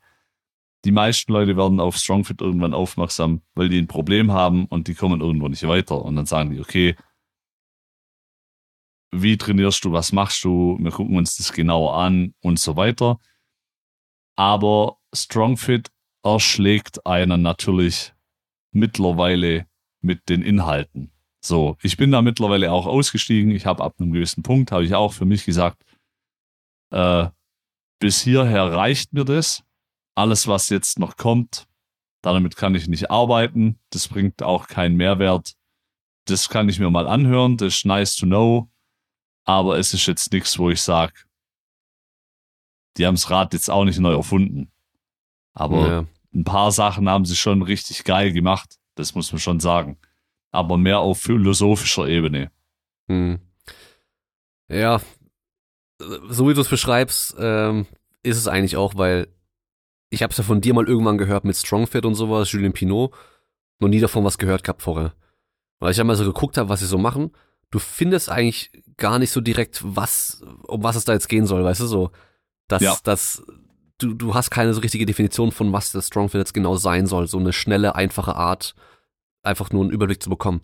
Und ich habe immer wieder mal in den Podcast reingehört und das war mir einfach zu abgespaced. Also die haben voll oft dann irgendwie über irgendwelche Philosophen gesprochen und sowas oder über, da haben sie auf einmal über Politik gesprochen und weißt du, so ganz andere Themen, so wo ich mir so denke, so, warum redet ihr jetzt darüber so? Das, ich finde es halt immer schwierig, wenn Leute halt über alles irgendwie reden und ähm, oder halt auch denken, über alles irgendwie reden Eine zu können. Aussage, genau. Ja, ich meine, klar, wir reden jetzt hier auch über viel Zeug, aber ich, ich versuche halt immer, wenn ich, wenn ich sage, ich sage einfach nur mal was, das auch irgendwie klar zu machen ähm, und mich auch aus anderen Themen auch rauszuhalten, dafür halt eben bestimmte Gäste einzuladen. So gut wie es geht natürlich auszuwählen, dass es auch gescheite Gäste sind. Ähm, dann halt, was ich halt immer gehört habe, war halt dieses Talk. Ja. Weißt du? Und das kenne ich halt vorher nur von Kelly Starrett. ja. Und das ist halt so, mir hat bisher noch keiner wirklich irgendwie schnell erklären können, was es jetzt genau sein soll und warum mir das jetzt was bringt. Und am Ende ist es wahrscheinlich halt immer wie bei allem so, es gibt halt einfach nichts Neues. Und das ist wahrscheinlich alles nur das Gleiche, nur irgendwie vielleicht anders erklärt, anders rübergebracht ähm, oder anders genau. verpackt. Genau. Es ist, ich sage jetzt mal, es ist auf eine prinzipiellere Ebene vielleicht gebracht. Wie jetzt du, jetzt sagst du zum Beispiel Talk. Und dann sage ich, okay, cool, Kelly Starrett, da haben die sich davon distanziert. Die haben gesagt, wir meinen da zwei unterschiedliche Dinge. Ähm, und häufig wird es halt so gemacht, in einer Sportart wird häufig gesagt, wir machen das so. Ja, dass zum Beispiel ein Turner im Stütz tendenziell auf der Brustmuskulatur, also die Schultern eher nach vorne nimmt und quasi die Brustmuskulatur anspannt, was jetzt Strongfit Philosoph oder Strongfit äh, systemmäßig eine Internal Talk wäre. Und da sagen die, du kannst das natürlich theoretisch auch im External Talk machen, aber wenn wir uns jetzt zum Beispiel Sportarten anschauen, die genau diese Form von Talk brauchen, dann machen die das genau nicht, weil. Und jetzt sind die aber hergegangen und haben gesagt, wir übertragen dieses Talk-Konzept auf alles und experimentieren einfach damit. Und haben die sich halt im Prinzip Pattern angeguckt, was ja PNF zum Beispiel auch gemacht hat. Also diese äh, Physio-Geschichte, diese äh, Fortbildung, die es da gibt, wo das ist jetzt echt peinlich. Ich weiß gar nicht mehr, was es bedeutet. Also PNF, keine Ahnung. Aber ist auch äh, nicht so wichtig. Neuronale Modulation, äh, oh, da war doch noch was. Ähm, Facilitation, Facilitation genau. Ja, genau. Ja, oder irgendwie sowas. Und im Prinzip hat es mega viel Ähnlichkeit zu PNF und es hat auch relativ viel Ähnlichkeit zu Feldenkreis. Mhm. Das heißt, da tauchen immer schon wieder so ein paar Sachen auf, nur die haben das halt, ich sage jetzt mal, die haben das, muss ich hier ein Wort erfinden, prinzipialisiert, wenn man das so sagen will. Die haben das quasi aus einer Methode, wie jetzt, ich habe eine Methode X, die sich daran, die das als Tool verwendet, ist Strongfit hingegangen und hat da quasi wie ein Prinzip draus gestrickt, mhm. das du dann auf alles anwenden kannst in der Theorie. Mhm. Das heißt okay. natürlich noch nicht, dass es in der Praxis universal jetzt funktioniert, zu sagen, es ist nur so oder nur so. Das ist nämlich meistens nie. Mhm. Also wahrscheinlich hilft es dir dann einfach manchen Leuten Sachen besser klarzumachen, was Bewegung oder so dann auch angeht, oder? Genau. Also man muss jetzt dieses die reden ja immer von The Rabbit Holes, wo sie sagen, wir steigen da ganz tief in irgendein Thema ein. Mhm. Damit muss man sich, damit müssen sich die meisten überhaupt gar nicht beschäftigen. Also so für mich reichen von StrongFit so die, die oberen 10% ist das, was mich interessiert. Und alles mhm. andere ist für mich zum Arbeiten irrelevant. So ein bisschen, wie Bruce Lee gesagt hat, nimm was für dich funktioniert und das andere einfach vergessen. weg. Genau. Ja. ja, okay. Aber das bestätigt dann auch wieder meine Vermutung, es ist jetzt nichts, was ich mir unbedingt angucken muss, weil ich was verpassen würde. Deswegen. Nein. Also. Das ist. Ich sage jetzt vielleicht, mal um so, ein oder anderen Sachen besser zu verstehen, die er vielleicht auf so vielleicht konventionelle Weise oder, oder für sich selbst schon einfach nicht gecheckt hat. Genau. Also, wenn jetzt jemand mit StrongFit gar keinen Berührungspunkt hat und noch nie hatte und er ist dann neugierig, dann kann er natürlich mal in die, in die Podcasts oder auch in die YouTube-Videos und überall mal reinschauen. Aber es ist halt ein heilloser Aufwand, das quasi alles aufzuarbeiten, weil zeitgleich ja auch immer mehr nachkommt. Ja. Ich würde, wenn jetzt jemand sagt, hey, ich finde das Konzept geil und mich fixt es an, dann würde ich sagen, okay, guck's dir ein bisschen an und dann geh, zu, geh auf ein Seminar.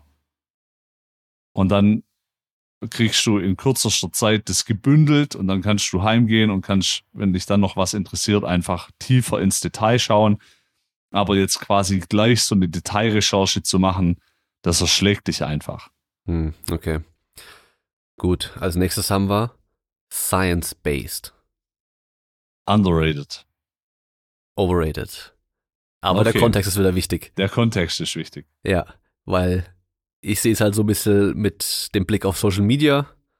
Jeder schmückt sich mit Science-Based und äh, profiliert sich damit. Ähm, viele benutzen es, um irgendwelche Sachen besser verkaufen zu können. Und alles, was sie halt machen, ist eine Studie zu finden, wo es vielleicht darum geht, da gar nicht genau reingucken, weil sie halt genau wissen, dass da eh niemand reinschaut, um es zu überprüfen. Und sagen dann hier wissenschaftlich fundiert und bla bla bla ähm, und benutzen es halt nur als Marketing- und Verkaufstool. Ähm, da kommen immer wieder irgendwelche Supplements, Supplement-Verkäufer oder Firmen, die halt dann das auch wissenschaftlich irgendwie untermauern wollen und dann aber irgendwelche Supplements verkaufen, weißt du, mit anekdotischer Evidenz und so weiter oder halt ähm, Sachen, die halt nicht genau das, ähm, wie soll man sagen, nicht genau das untersucht haben, sondern halt nur annähern, weißt du, so, so da geht es zwar um dieses Mittel vielleicht, aber nicht in dem Kontext. Aber sie ja. haben halt trotzdem irgendwelche Forschung dazu. Und ja, das ist halt dann deswegen, wo ich sag, science-based und evidence-based ist an sich natürlich underrated. Gerade in der Physiotherapie ist immer noch ein super Beispiel. In der Trainingswissenschaft auch noch oder in der Trainingspraxis auch immer noch underrated. Da sollte man halt schon mal mehr gucken, wissenschaftlich vorgehen, mehr überprüfen noch können. Andererseits aber halt auch wieder das Problem, wenn man halt nur auf bestehender Forschung sich äh, stützen möchte, kommt man auch nicht weit, weil es gibt halt einfach viel zu wenig Forschung für viel zu wenige Sachen, die wir in der Praxis auch machen, gerade wenn es Richtung Leistungssport geht. Ähm, da kann man halt immer nur die als Grundlage nehmen und von da aus dann gucken, zu überlegen, okay, was könnte jetzt hier im Leistungssport zum Beispiel Sinn machen. Weil wenn du die ganze Forschung anguckst, trainierte Leute sind halt dann nicht wirklich Leute wie du und ich, die halt wirklich trainieren, sondern sind halt Leute, die halt seit zwei Jahren im Fitnessstudio angemeldet sind und da halt hier und da mal ein bisschen was machen. Es ist halt einfach nicht die Zielgruppe, die wir jetzt hier auch gerade zuhört. Ja. Und anhand dessen nur sich darauf zu verlassen, geht halt auch nicht. Und wie du richtig sagst, es gibt halt Bereiche, in denen wird noch extrem wenig äh, Science-Based gearbeitet. Zum Beispiel gerade die Physiotherapie, die ist jetzt gerade am Kommen, aber es ist halt immer noch zu wenig. Und wir wissen ja beide, wie lange das braucht, bis wissenschaftliche Ergebnisse mal in der Praxis ankommen. Ähm, nämlich, ich glaube, zwischen sieben und 14 Jahren war es irgendwie sowas. Ja. Also oder lang. halt auch zwei Generationen, kann man auch fast sagen. Genau, also zu lange.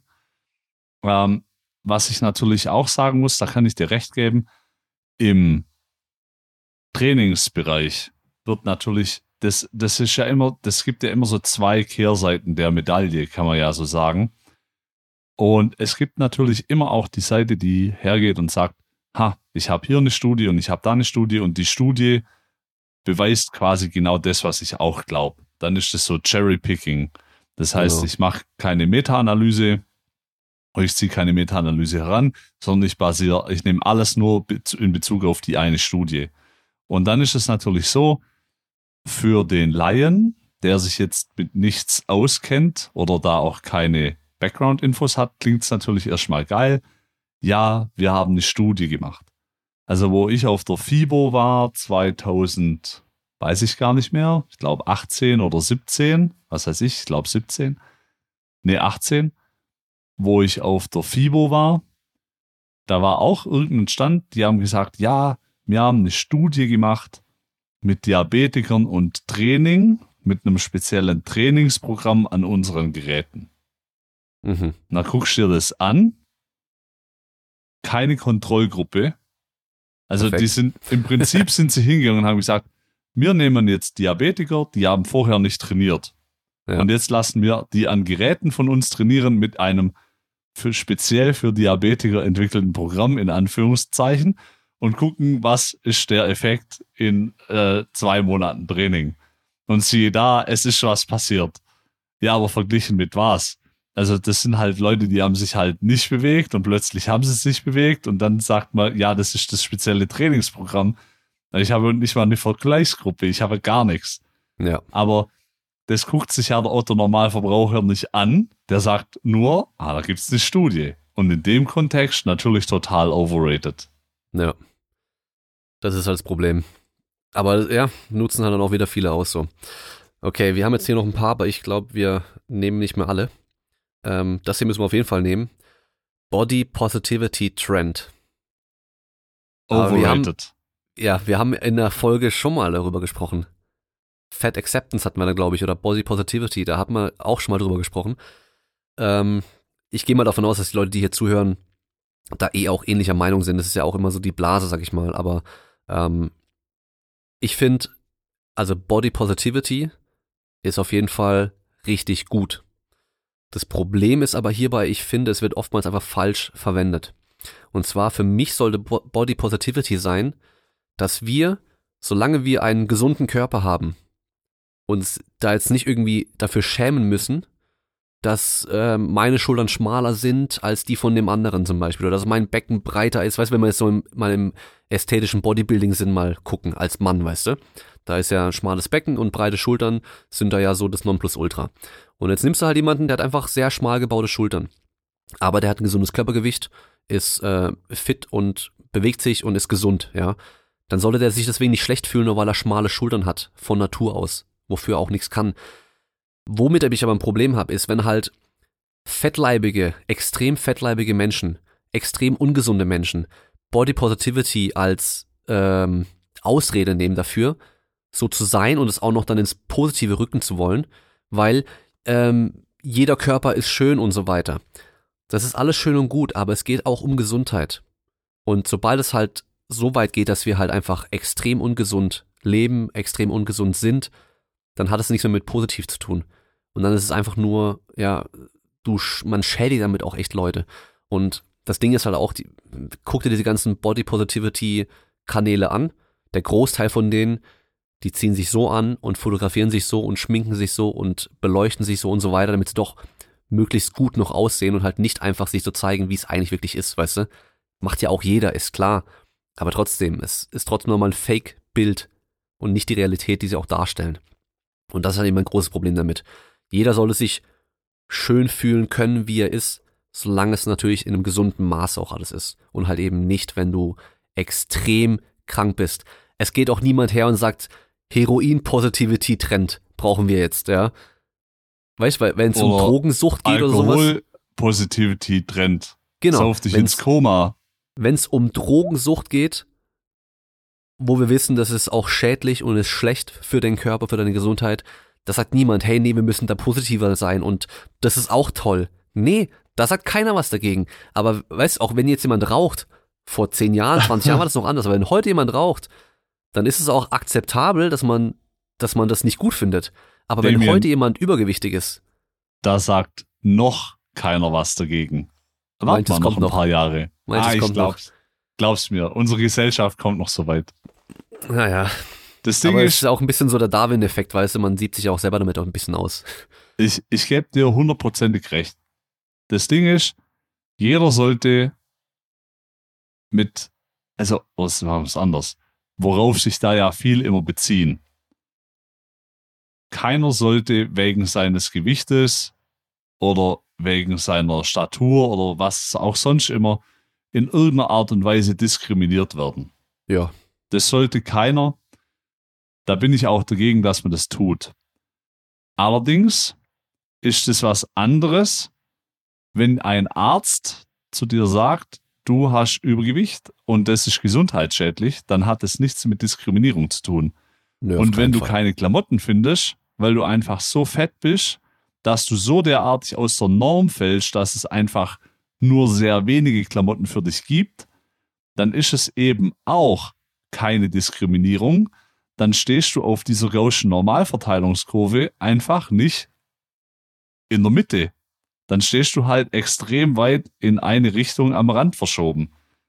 Das bedeutet, es hat ja nichts mit Body Positivity zu tun, wenn ich versuchen will, die Gesellschaft um mich herum dazu zu zwingen, mich als Norm anzunehmen.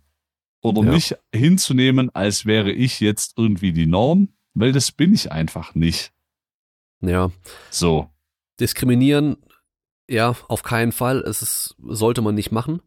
Ähm, ich finde es halt schlimm, wenn es halt gefeiert wird. Und so wird es halt oftmals dargestellt mit dem Body Positivity. Weißt du, die feiern es ja auch noch richtig. Die wollen nicht abnehmen, sagen sie. Das glaube ich den meisten aber auch nicht. Ähm, weißt du, aber die, die feiern das halt auch noch so. Und ja gut, sie sollten sich halt auch nicht wundern, wenn Leute halt eine Meinung auch über irgendwas haben. Das finde ich ist auch so ein Ding. Jeder darf über alles eine Meinung haben. Und das darf man auch niemandem verbieten, weißt du, weil die gehen dann immer gleich, das heißt immer gleich, das ist dis- diskriminierend. Wenn ich zum Beispiel sage, ich finde es nicht schön. Und vor allem, wenn es um Verhalten geht, da finde ich, da darf man dann schon auch werten, weißt du. Das Verhalten, was diese Menschen an den Tag legen, wenn sie, also dieses ungesunde Verhalten, ist einfach nicht gut. Finde ich nicht gut. Und ist auch okay, dass ich es nicht gut finde. Genauso wie ich es nicht gut finde, wenn Leute sich halt Heroin spritzen oder halt drei Kippen, äh, drei Schachten Kippen am Tag rauchen. Das wird genauso nicht gut gefunden von der Gesellschaft. Aber wie gesagt, da sagt halt noch keiner was. Du prophezeist ja da was. noch keiner was. Aber da ist halt auch so, ähm, weil du vorher auch gesagt hast, weißt du, wenn solche Posts kommen wie, na, hast du da irgendwie zehn Hintern und dann steht drunter, jeder dieser Hintern ist schön. Nee, ist er nicht. Ist er nicht. Nee, auf gar keinen Und Fall. es kann auch keiner, es kann mir auch keiner, also Nummer eins, da kommt ja jetzt, also da will ja jetzt niemand, hoffentlich niemand kommen und mir sagen, was ich schön zu finden habe, weil das liegt immer noch im Auge des Betrachters. genau. Und dann ist, was schön ist, ein Gesellschaftskonstrukt. Ja. Und wenn du jetzt die Leute, die so Body Positivity zelebrieren, ja, wenn du die zu denen sagen würdest, hey Junge, ich kann zaubern und jetzt zauber ich dir hier einer von den ersten hin, aber ich sag dir nicht welchen. Und dann musst du deinen Rest des Lebens da damit leben. Personen, die gut aussehen oder die keinen schlechten Körperbau haben, würden das nicht eingehen. Niemals. Nur wenn die Chance so hoch ist zur Verbesserung, würden es manche vielleicht machen. Aber es sind halt nicht alle Ärsche schön, weil es würde sich auch nicht jeder x-beliebige draußen sagen, hey, wenn alles schön ist, dann, ja, okay, dann muss ich mir die Frage stellen, warum gehen die Leute zum Friseur? Warum kaufen die sich Klamotten, die figurbetont sind? Warum schminken sich Leute? Warum gucken die, äh, warum lassen sich Leute ihre Augenbrauen zupfen? Ja. Warum lässt man sich tätowieren? Wenn da alles schön ist, dann brauchen wir das ja gar nicht mehr. Dann gehe ich morgen in irgendwie wie der letzte Penner zur Arbeit und da gucke ich mal, was passiert. Ja. Das Ding ist, ähm, es ist einerseits ein Gesellschaftskonstrukt, aber andererseits auch in der Natur des Menschen. Da ist ja auch viel genetisch bestimmt auch mit dabei, was, was dir als Mann jetzt gefällt. So dieses Animalistische, weißt du, so, da, da, das ist einfach da, da kannst du auch nichts dafür. Und die wollen einfach verneinen, was halt die Natur ist. Und das geht halt nicht. die können halt nicht sagen, es ist jetzt nicht so, obwohl jetzt zum Beispiel, wenn du halt alle, also wenn du alle Männer der Welt befragst, was sie schön finden, dann wird es natürlich schon regional auf der Welt Unterschiede geben, aber es wird auch sehr, sehr, sehr, sehr, sehr viel Gemeinsamkeit geben, ja, und das natürlich am Schluss alles Geschmackssache ist, ist auch klar, aber ja. Da ähm, gibt's ja sogar, da gibt's ja Studien dazu. ja natürlich, Der Gag ist, die Fragen hat mir ja schon alle gestellt. Es ist ja nicht, es ist ja kein Zufall, dass viele Führungspersönlichkeiten relativ groß sind, damit zum Beispiel Körpergröße und Körpergewicht direkt mit Erfolg im Berufsleben oder ähm, zugesprochener Kompetenz mhm. korreliert. Ja? Ja. Das ist ja kein Zufall. Das denkt sich doch keiner aus. Da Nee. ist doch niemand, der sagt, ah, das ist ein gesellschaftliches Konstrukt, das ist die das sich jemand überlegt hat. Da hat, das macht jemand mit Absicht. Ja, das klar. ist halt einfach so. Ja, es ist halt einfach so, genau. Und weißt du, wenn jemand für irgendwas irgendwas nicht kann, dann sollte man auf keinen Fall, weißt du, da, da, da ist es ja, die, die Person kann nichts dafür. Aber Körpergewicht ist halt einfach Verhalten. In Und den deswegen- meisten Fällen ja. Genau, also es gibt natürlich immer noch Ausnahmen, aber die sind halt einfach deutlich geringer, als die ganzen Leute denken. Also die sagen zwar alle, sie haben langsamen Stoffwechsel und keine Ahnung was, aber ja, wir wissen alle, abnehmen kann jeder, zunehmen kann jeder. Das funktioniert bei jedem erstmal gleich. Es gibt natürlich Krankheitsbilder, es gibt Ausnahmen, die können dann das vielleicht schlechter oder weniger oder teilweise vielleicht sogar auch gar nicht. Aber wie gesagt, die können dann auch nichts dafür. Aber was ich zum Beispiel auch schon gesehen habe, war ähm, draußen die Werbung von, von Dove, glaube ich. Also irgendwie so, so eine Hautpflege oder so eine Pflegecreme-Marke, was weiß ich was für Frauen irgendwie. Ähm, und da wurde, dann, dann siehst du halt jedes Mal irgendwie ein Bild von einer Frau. Die eine, die halt vielleicht ein paar Kilo mehr hat, die andere hat irgendwie Dehnungsstreifen, die andere hat keine Ahnung was. Ähm, und dann, dann steht da irgendwie drunter, eine von drei oder was weiß ich, wie viele von wie vielen Frauen ähm, wurden schon wegen ihrem Körper diskriminiert oder haben Mobbing wegen, wegen ihrem Körper erfahren und sowas. Und dann denke ich mir, das hat jeder Mensch. Alter, jeder. Was soll denn das? Weißt du, es gibt, also, keine Ahnung, der eine hat große Nase, dann hat er halt einen Zinken, weißt du? Und der andere hat große Füße, wie ich zum Beispiel, haben sie zu mir Entenfuß gesagt, als ich klein war, weil ich halt mit, äh, keine Ahnung, mit 12 schon 46 hatte. Ja. So, weißt du? Und dann war ich halt dünn. Da war ich halt der Spargeltarzan. Jeder hat da in irgendeiner Form schon Diskriminierung erlebt. Sei es von jemandem, der besser aussieht, sei es von jemandem, der schlechter aussieht, sei es von jemandem, der halt neidisch ist oder jemand, der halt mobben möchte oder was weiß ich was. Jeder hat in irgendeiner Form sowas schon mal erlebt, weißt du? Und das ist halt immer dieses Licht dann reinrücken, weil sie halt dann übergewichtig sind. Und deswegen haben sie es dann halt, nee, andersrum geht's genauso. Ja. Und ich glaube heute wahrscheinlich sogar fast noch mehr teilweise.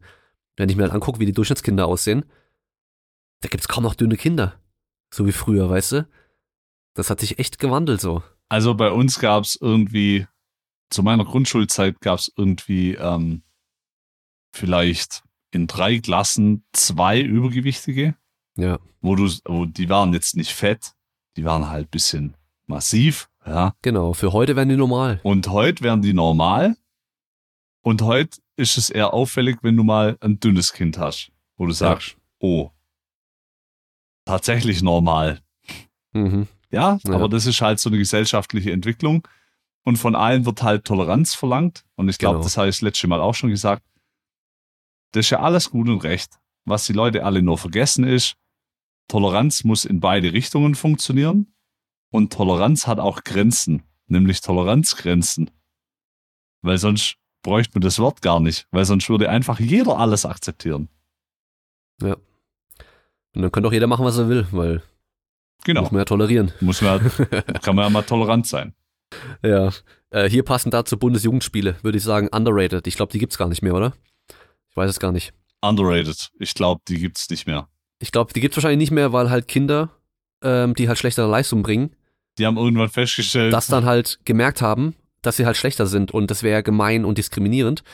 Aber Noten gibt's in der Schule hoffentlich immer noch. Weil wenn Kinder heute jetzt in die Schule gehen und niemals Noten bekommen und niemals ähm, dadurch natürlich auch so äh, ein Ranking haben, okay, der eine ist halt hier besser in Mathe und der andere ist schlechter in Deutsch und keine Ahnung was und der ist ja der Klassenbeste und der ist der Klassenschlechteste und so weiter und dann nach der Schule mal ins, ins normale Leben freigelassen werden und ins Arbeitsleben freigelassen werden, wo es nämlich nur darum geht, wer ist besser, dann haben die ganz schön schlechte Karten. Das ist ja auch, da hast jetzt was richtig Gutes gesagt. Man kann an diesem System ja. Egal worüber wir jetzt sprechen, kann man aussetzen, dass das eventuell ungerecht ist. Ja. Das ändert aber an diesem System nichts, so wie es ist. Natürlich kann man sich darüber streiten, ob bestimmte Bewertungssysteme für Schüler richtig oder falsch oder ob es Möglichkeiten gibt, das besser zu machen. Da bin ich sogar überzeugt, dass es das gibt. Aber momentan ist die Welt, in der in die Schüler arbeitstechnisch halt entlassen werden, eine Leistungsgesellschaft. Das heißt, du wirst anhand von dem, was du leistest, mehr oder weniger, danach wirst du bezahlt. Natürlich kann man jetzt sagen, aha, warum verdient jetzt jemand, der im Straßenbau arbeitet, der körperlich viel mehr arbeitet, wie zum Beispiel irgendjemand, der auf einem Amt arbeitet, der Beamter ist oder vielleicht auch so eine Ausbildung genossen hat, da verdient der Beamte vielleicht mehr, arbeitet der wirklich mehr als der im Straßenbau. So, da muss man sich aber auch die Frage stellen, ähm, wie viele andere Jobs hängen da dran, wie viel Verantwortung hängt da dran, ähm, wie viel Know-how hängt daran, diesen Job auszuführen, weil ganz ehrlich, wenn jemand sagt, ja, das ist alles ein bisschen ungerecht, also ich wollte nicht wollen, also ich würde es mir nicht wünschen, dass die Zugangsbeschränkungen zu zum Beispiel Ärzte, Ärzten oder Piloten heruntergesetzt werden, weil ich keinen Bock drauf habe, dass halt irgendein Pfeifenkopf mein Flugzeug fliegt und dass irgendein Typ der halt äh, vielleicht einen einigermaßen Hauptschulabschluss hat, nachher meine Zähne richtet. Da habe ich keinen Bock drauf. Und da haben auch alle anderen keinen Bock drauf. Und Natürlich. deswegen sind wir in der Leistungsgesellschaft und deswegen sagt man, okay, wir leben noch nicht im Zeitalter von Raumschiff Enterprise, wo jeder einfach nur noch den Tätigkeiten nachgeht, um sein eigenes Weltbild oder sein Gutdünken zu erfüllen, ja, dass es ihm gut geht. Wir sind halt einfach in einer Gesellschaft, wo es eine hohe Gruppe von Personen gibt, die Jobs haben, die sie sich, wenn sie könnten, nicht wirklich aussuchen würden. So. Ja. Und wenn ich die nicht haben will, dann muss ich halt Leistung bringen, dass ich dahin komme, wo ich hinkommen will. Genau. Fertig. Und selbst der, der äh, Straßenbauarbeiter, der da besser ist ist dann der, der dann später die Teamleitung übernimmt und dann Ganz später genau. irgendwie die Baustelle und so weiter übernimmt und dann später irgendwann mal vielleicht sogar den eigenen Geschäft aufmacht. Und der, der es halt richtig scheiße macht, das wird immer der sein, der halt auch die Kackaufgaben erledigen muss. Auf die die anderen dann keinen Bock haben, die halt eben entscheiden können, auch die besseren Sachen machen zu können. Ja. Also es ist einfach die Realität und äh, deswegen, ich weiß nicht, klar, Bundesjugendspiele, äh, da werden Sachen getestet, die die Kinder vielleicht sonst nie machen. Ist natürlich nicht ganz so cool, aber das zeigt den Kindern halt auch, hey, die anderen sind da alle besser, vielleicht soll ich dann auch mal irgendwie was machen, Sport machen und so. Ähm, ja, also Bundesjugendspiele underrated, sollte auf jeden Fall weiter drin sein. Äh, lass mir mal überschauen hier, was wir noch alles haben. CBD overrated, äh, Tense-Geräte sind glaube ich auch overrated, Overrated, oder? ja. Ähm, Home Gym immer noch underrated. Absolut. Würde ich sagen. Reverse Hyper bei Rückenschmerzen auch overrated, weil es gibt nicht die Übung, die allen hilft. Genau. Kann helfen. Rückenkurse in Fitnessstudios, overrated. Overrated. Da wird nicht richtig trainiert. Training auf instabilen Untergründen in der Reha, immer overrated. noch overrated. Ganz am Anfang kann es Sinn machen und ab dann sollte man, sobald man kann, wieder richtig trainieren. Melatonin, Tabletten oder Spray, auch overrated. Overrated. Jetzt äh, für Nico, der jetzt äh, seit gestern in Japan ist, war es richtig geil, weil wir halt damit schneller sein ähm, seinen Rhythmus umstellen können auf die japanische Zeit, also sieben Stunden plus. Ähm, dem geht es schon relativ gut. Der ist relativ normal aufgewacht und äh, auch normal ins Bett dort in Japan, also hat gut funktioniert.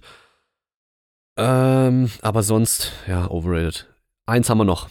Metal-Bands mit weiblichen Vocalists. Underrated. Ähm, overrated, du sexistisches Schwein. Was hat das Geschlecht damit zu tun? Ja, kann, es ist wieder genau das. Man kann sich alles so hindrehen, wie man es gerade braucht. Ja. Das würde ich überhaupt, wer, wer die Frage gestellt hat, das ist das richtige Schwein. Ja, Mann. Also der, der das gefragt hat, das ist ja schon Menschen in bestimmten Positionen zu raten an sich, Ja, genau. ist ja schon ein Verbrechen gegen die Menschlichkeit. Da werden hier bestimmt die Genfer Konvention würde hier verletzt. ja. Ähm, Also, aber Spaß beiseite. Ich Hauptsache hört sich gut an, oder? Also Frauen, ist doch egal. Frauen als Frauen in Metalbands und Frauen als, also scheißegal. Frauen, die Musik machen, finde ich gut. Frauen in Metalbands finde ich super. Egal ob an Bass, Gitarre, Schlagzeug, Gesang, Wurscht, ist mir egal.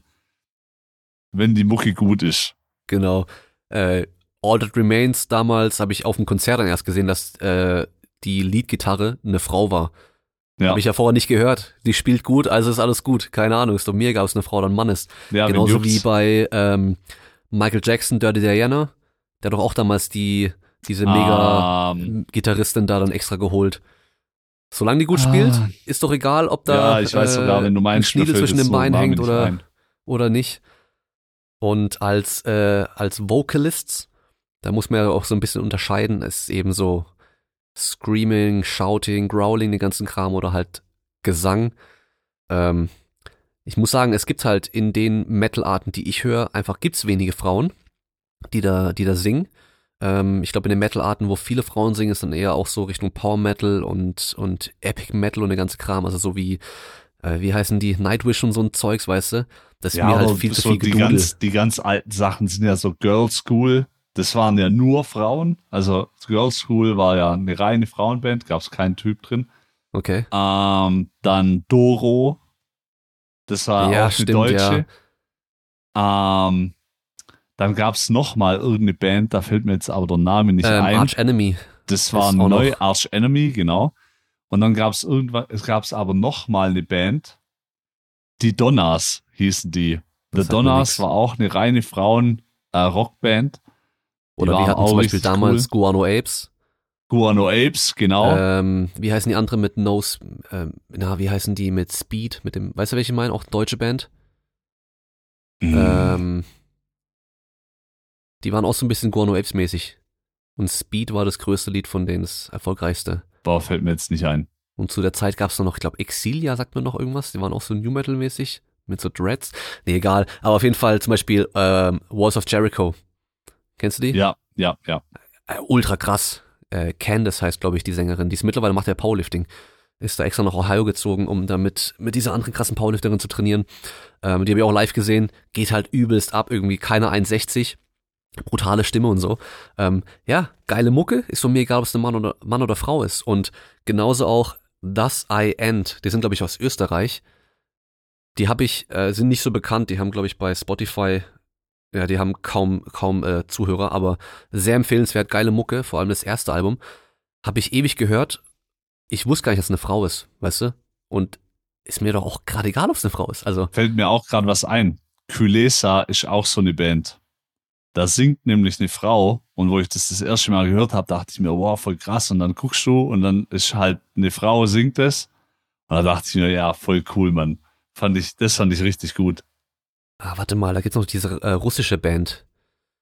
Ähm, wo eine, eine richtig, eine, eine, eine richtig, also eine trainierte Sängerin, die das richtig gelernt hat auch, Mhm. russische Schule irgendwie.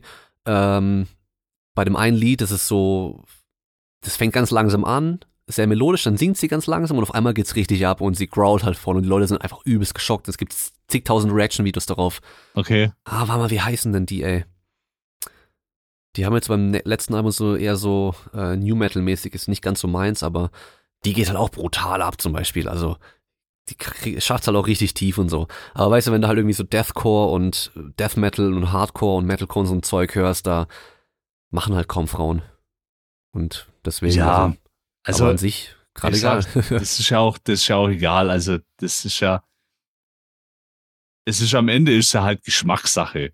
Ich habe Ja. neulich, ich weiß gar nicht, irgendwie sind wir abends, kann es mal sein, wir bleiben auf YouTube hängen oder bei Spotify und hören dann halt irgendwie Mucki an. Ginger heißt die, äh, die russische Band. Ginger. Ginger. ja, Das muss ich nachher mal abchecken. ich schick dir das Video. Und da war es halt so, da sind wir halt dann irgendwann bei Cindy Lauper gelandet. Ja. Aber halt auch geil. Halt Ja, auch richtig witzig. geil, Mann. Mit der Mucke bin ich aufgewachsen. Das habe ich gehört, als ich irgendwie vier Jahre alt war. Die macht ja heute noch, die macht heute noch Platten. Okay, krass. Aber halt voll geil. Also das feiere ich dann halt, dann, dann verschwinden irgendwie Leute so aus deiner Wahrnehmung für 15, 20 Jahre und dann zack, irgendwie kriegst so einen Funken und dann ist es wieder da und dann guckst und sagst, ah geil, die ist immer noch am Start. Ja, ja. Äh, was halt, glaube ich, bei, äh, gerade so im Metal-Bereich mit Frauen immer so ein bisschen krass ist, ist halt, ähm, es gibt, glaube ich, kein, niemals so ein Ranking irgendwie die zehn sexiesten Männer im, im Metal, weißt du? Aber bei Ja. den Frauen, weißt du, die Magazine und die Online-Portale und so, die machen es halt immer, immer wieder. Ich weiß noch damals, ähm, gut, man kann es auch äh, als Vorteil halt teilweise auch sehen. Zum Beispiel, ich weiß nicht, ob du Bleeding Through kennst. Die hatten eine, eine ähm, Keyboarderin. Also die hat halt äh, Keyboard die Effekte noch so dazu gemacht und war halt gut aussehend, ja. Und die haben sie natürlich in den Videos auch ein bisschen mehr in den Vordergrund gerückt, obwohl die halt Keyboard spielt und nicht der Sänger halt ist so. Ja. Ähm, und die wurde dann halt auch irgendwie in dem einen Jahr dann die sexieste Frau in Metal gewotet oder keine Ahnung was. Und das war natürlich aber auch für die Band wieder von Vorteil. Aber ich kann auch schon verstehen, dass bestimmt auch viele Frauen das halt auch irgendwie kacke finden, dass sie halt dann wieder aufs Aussehen reduziert werden. Und äh, deswegen vielleicht dann auch gar nicht so in die Richtung gehen. Richtung Metal. Aber es hast du in anderen, anderen Musikrichtungen genauso. Also von daher, ich weiß nicht. Du, es Sex sells. Ja, das So. ist es halt. Ich glaube nicht, dass ähm, die Frauen, die im Bikini auf irgendwelchen Ferrari-Motorhauben sitzen, alle Kfz-Mechaniker bei Ferrari sind. nee. Auf keinen Fall. Weißt du, was geil ist? Es fällt mir jetzt gerade ein, wo du halt mit Auto und äh, Bikini äh, anfängst. Ich glaube, jeder kennt Daniela Katzenberger. Ja. Ja. Ich weiß nicht, wie die am Schluss dann bekannt geworden ist, aber ich weiß auf jeden Fall, dass ich sie schon kenne, bevor sie bekannt geworden ist. Und zwar, wir hatten bei uns damals in Freiburg, wo ich gewohnt habe, eine Apotheke mit ähm, Sportnahrungsmitteln. Das Mhm. heißt, eine Apotheke, die hatte halt im Schaufenster auch Eiweißpulver und alles drum und dran. Und ich und meine Kumpels damals mit, mit 15, 16 schon so, hey, irgendwann kaufe ich mir das mal so, weißt du, so Eiweißpulver, die dachten, dann geht's voll ab. Und auf jeden Fall hatten die auch All-Star im äh, Angebot. Und All-Star hatte, glaube ich, ich weiß nicht, ob es monatlich oder quartalsweise oder so war, immer so ein Magazin rausgebracht. Mhm. Kennst du das? Nö. Das, das lag dann da bei der, bei der Apotheke dann aus, das konnte man dann kostenlos mitnehmen. Es war, war so ein bisschen wie die Flex oder so, aber halt von All-Star und dann Mhm. halt eben natürlich nur mit All-Star-Werbung drin und halt hier und da ein, zwei Artikel über keine Ahnung was, bisschen Bodybuilding-Zeug und so weiter und natürlich auch Supplements. Und da war auch immer All-Star Model des Monats oder des Quartals oder der Ausgabe, keine Ahnung. Und da war der Katzenberger nämlich mal drin. Da war die damals so spindeldür im Bikini auf irgendeinem Auto rum, rumgeräkelt. Und äh, das war jahrelang bevor die irgendwie bekannt wurde. Und ich weiß nicht warum, aber ich habe dann irgendwann Daniela Katzenberger im Fernsehen mal gesehen. Und dann habe ich gedacht, warte mal, die kommt mir voll bekannt vor. Und ich habe das Heft noch gehabt. Und dann habe ich Ja, nachgeschaut. geil. und dann war das die. Ja. In der All-Star kostenlosen Zeitschrift hat sie ihr Debüt gemacht. Also, da kann ich zum Beispiel, weil mir jetzt auch, weil mir jetzt auch ähm, Bands mit Frauen als so Sänger und so hatten Mhm. vorher. Ähm, Jennifer Rostock hieß, also es war ja eigentlich, die Sängerin hieß ja eigentlich Jennifer, was weiß ich wie, Aha. aber die Band hieß dann Jennifer Rostock. Und die habe ich live, die sind in Albstadt, also bei uns hier im Tropi aufgetreten. Einmal Sommerabschluss auf dem Waldheim Open Air und einmal im Tropi. Da kannte die auch noch niemand. Da war, glaube ich, noch nicht mal das erste Album draußen. Und dann sind die rausgekommen und dann habe ich das auch gehört. Dann lief das ja auch dauernd im Fernsehen.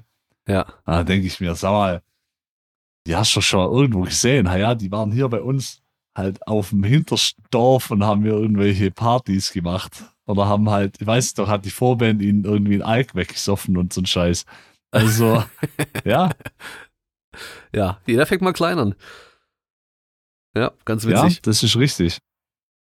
So, dann würde ich mal sagen, uh, jetzt haben wir schon ganz schön lange aufgenommen. Ähm, machen wir mal Feierabend für heute. Ich hoffe, es hat den Zuhörern gefallen. Ich hoffe, für dich war es auch nicht zu langweilig, Stefan. Nein, alles cool. Ich fand's mega. Die Leute, die immer, wenn ich natürlich frage, so, äh, welche Gäste wünscht ihr euch und so, dann Stefan, The Physio, wird immer genannt. Ich weiß nicht, ob es daran liegt, dass du immer in deinem Auto rumfährst, Musik hörst und dich dabei filmst und davon 20 Stories hochlädst. Und die Leute gucken, gucken sich die Leute an? Ich, ich weiß nicht, manche gucken sich's bestimmt an. Guckst du also, auf die Zahlen manchmal rein, haben, oder? Ja, ja. Aber wir haben, also, wir haben, wir haben auch schon, manche haben geschrieben, weil das habe ich auch schon gemacht, dann habe ich quasi Musik laufen, dann mache ich die Musik aus und dann erzähle ich irgendwas. Ja. Da haben schon manche geschrieben, Junge, das ist so scheiße, ich gucke mir immer die Videos an, weil ich denke, du sagst doch irgendwas, aber dann kommt halt gar nichts. dann laufen halt irgendwie eine Minute Videos durch, wo gar nichts passiert, außer dass Musik läuft. Oh Mann. Tut mir leid an dieser Stelle, aber ja. Du, du hast wahrscheinlich einfach irgendwann mal einmal damit angefangen, einmal das gemacht und dann einfach halt gemacht. Und habe ich es halt weiter. getrieben, ja. Ja. Und jetzt ist es schon, äh, ich würde schon fast sagen, ein Markenzeichen. Ja. ja. Bei Stefan gibt's äh, Stories, wie er im Auto fährt und Musik hört und nichts mit dem Handy macht dabei.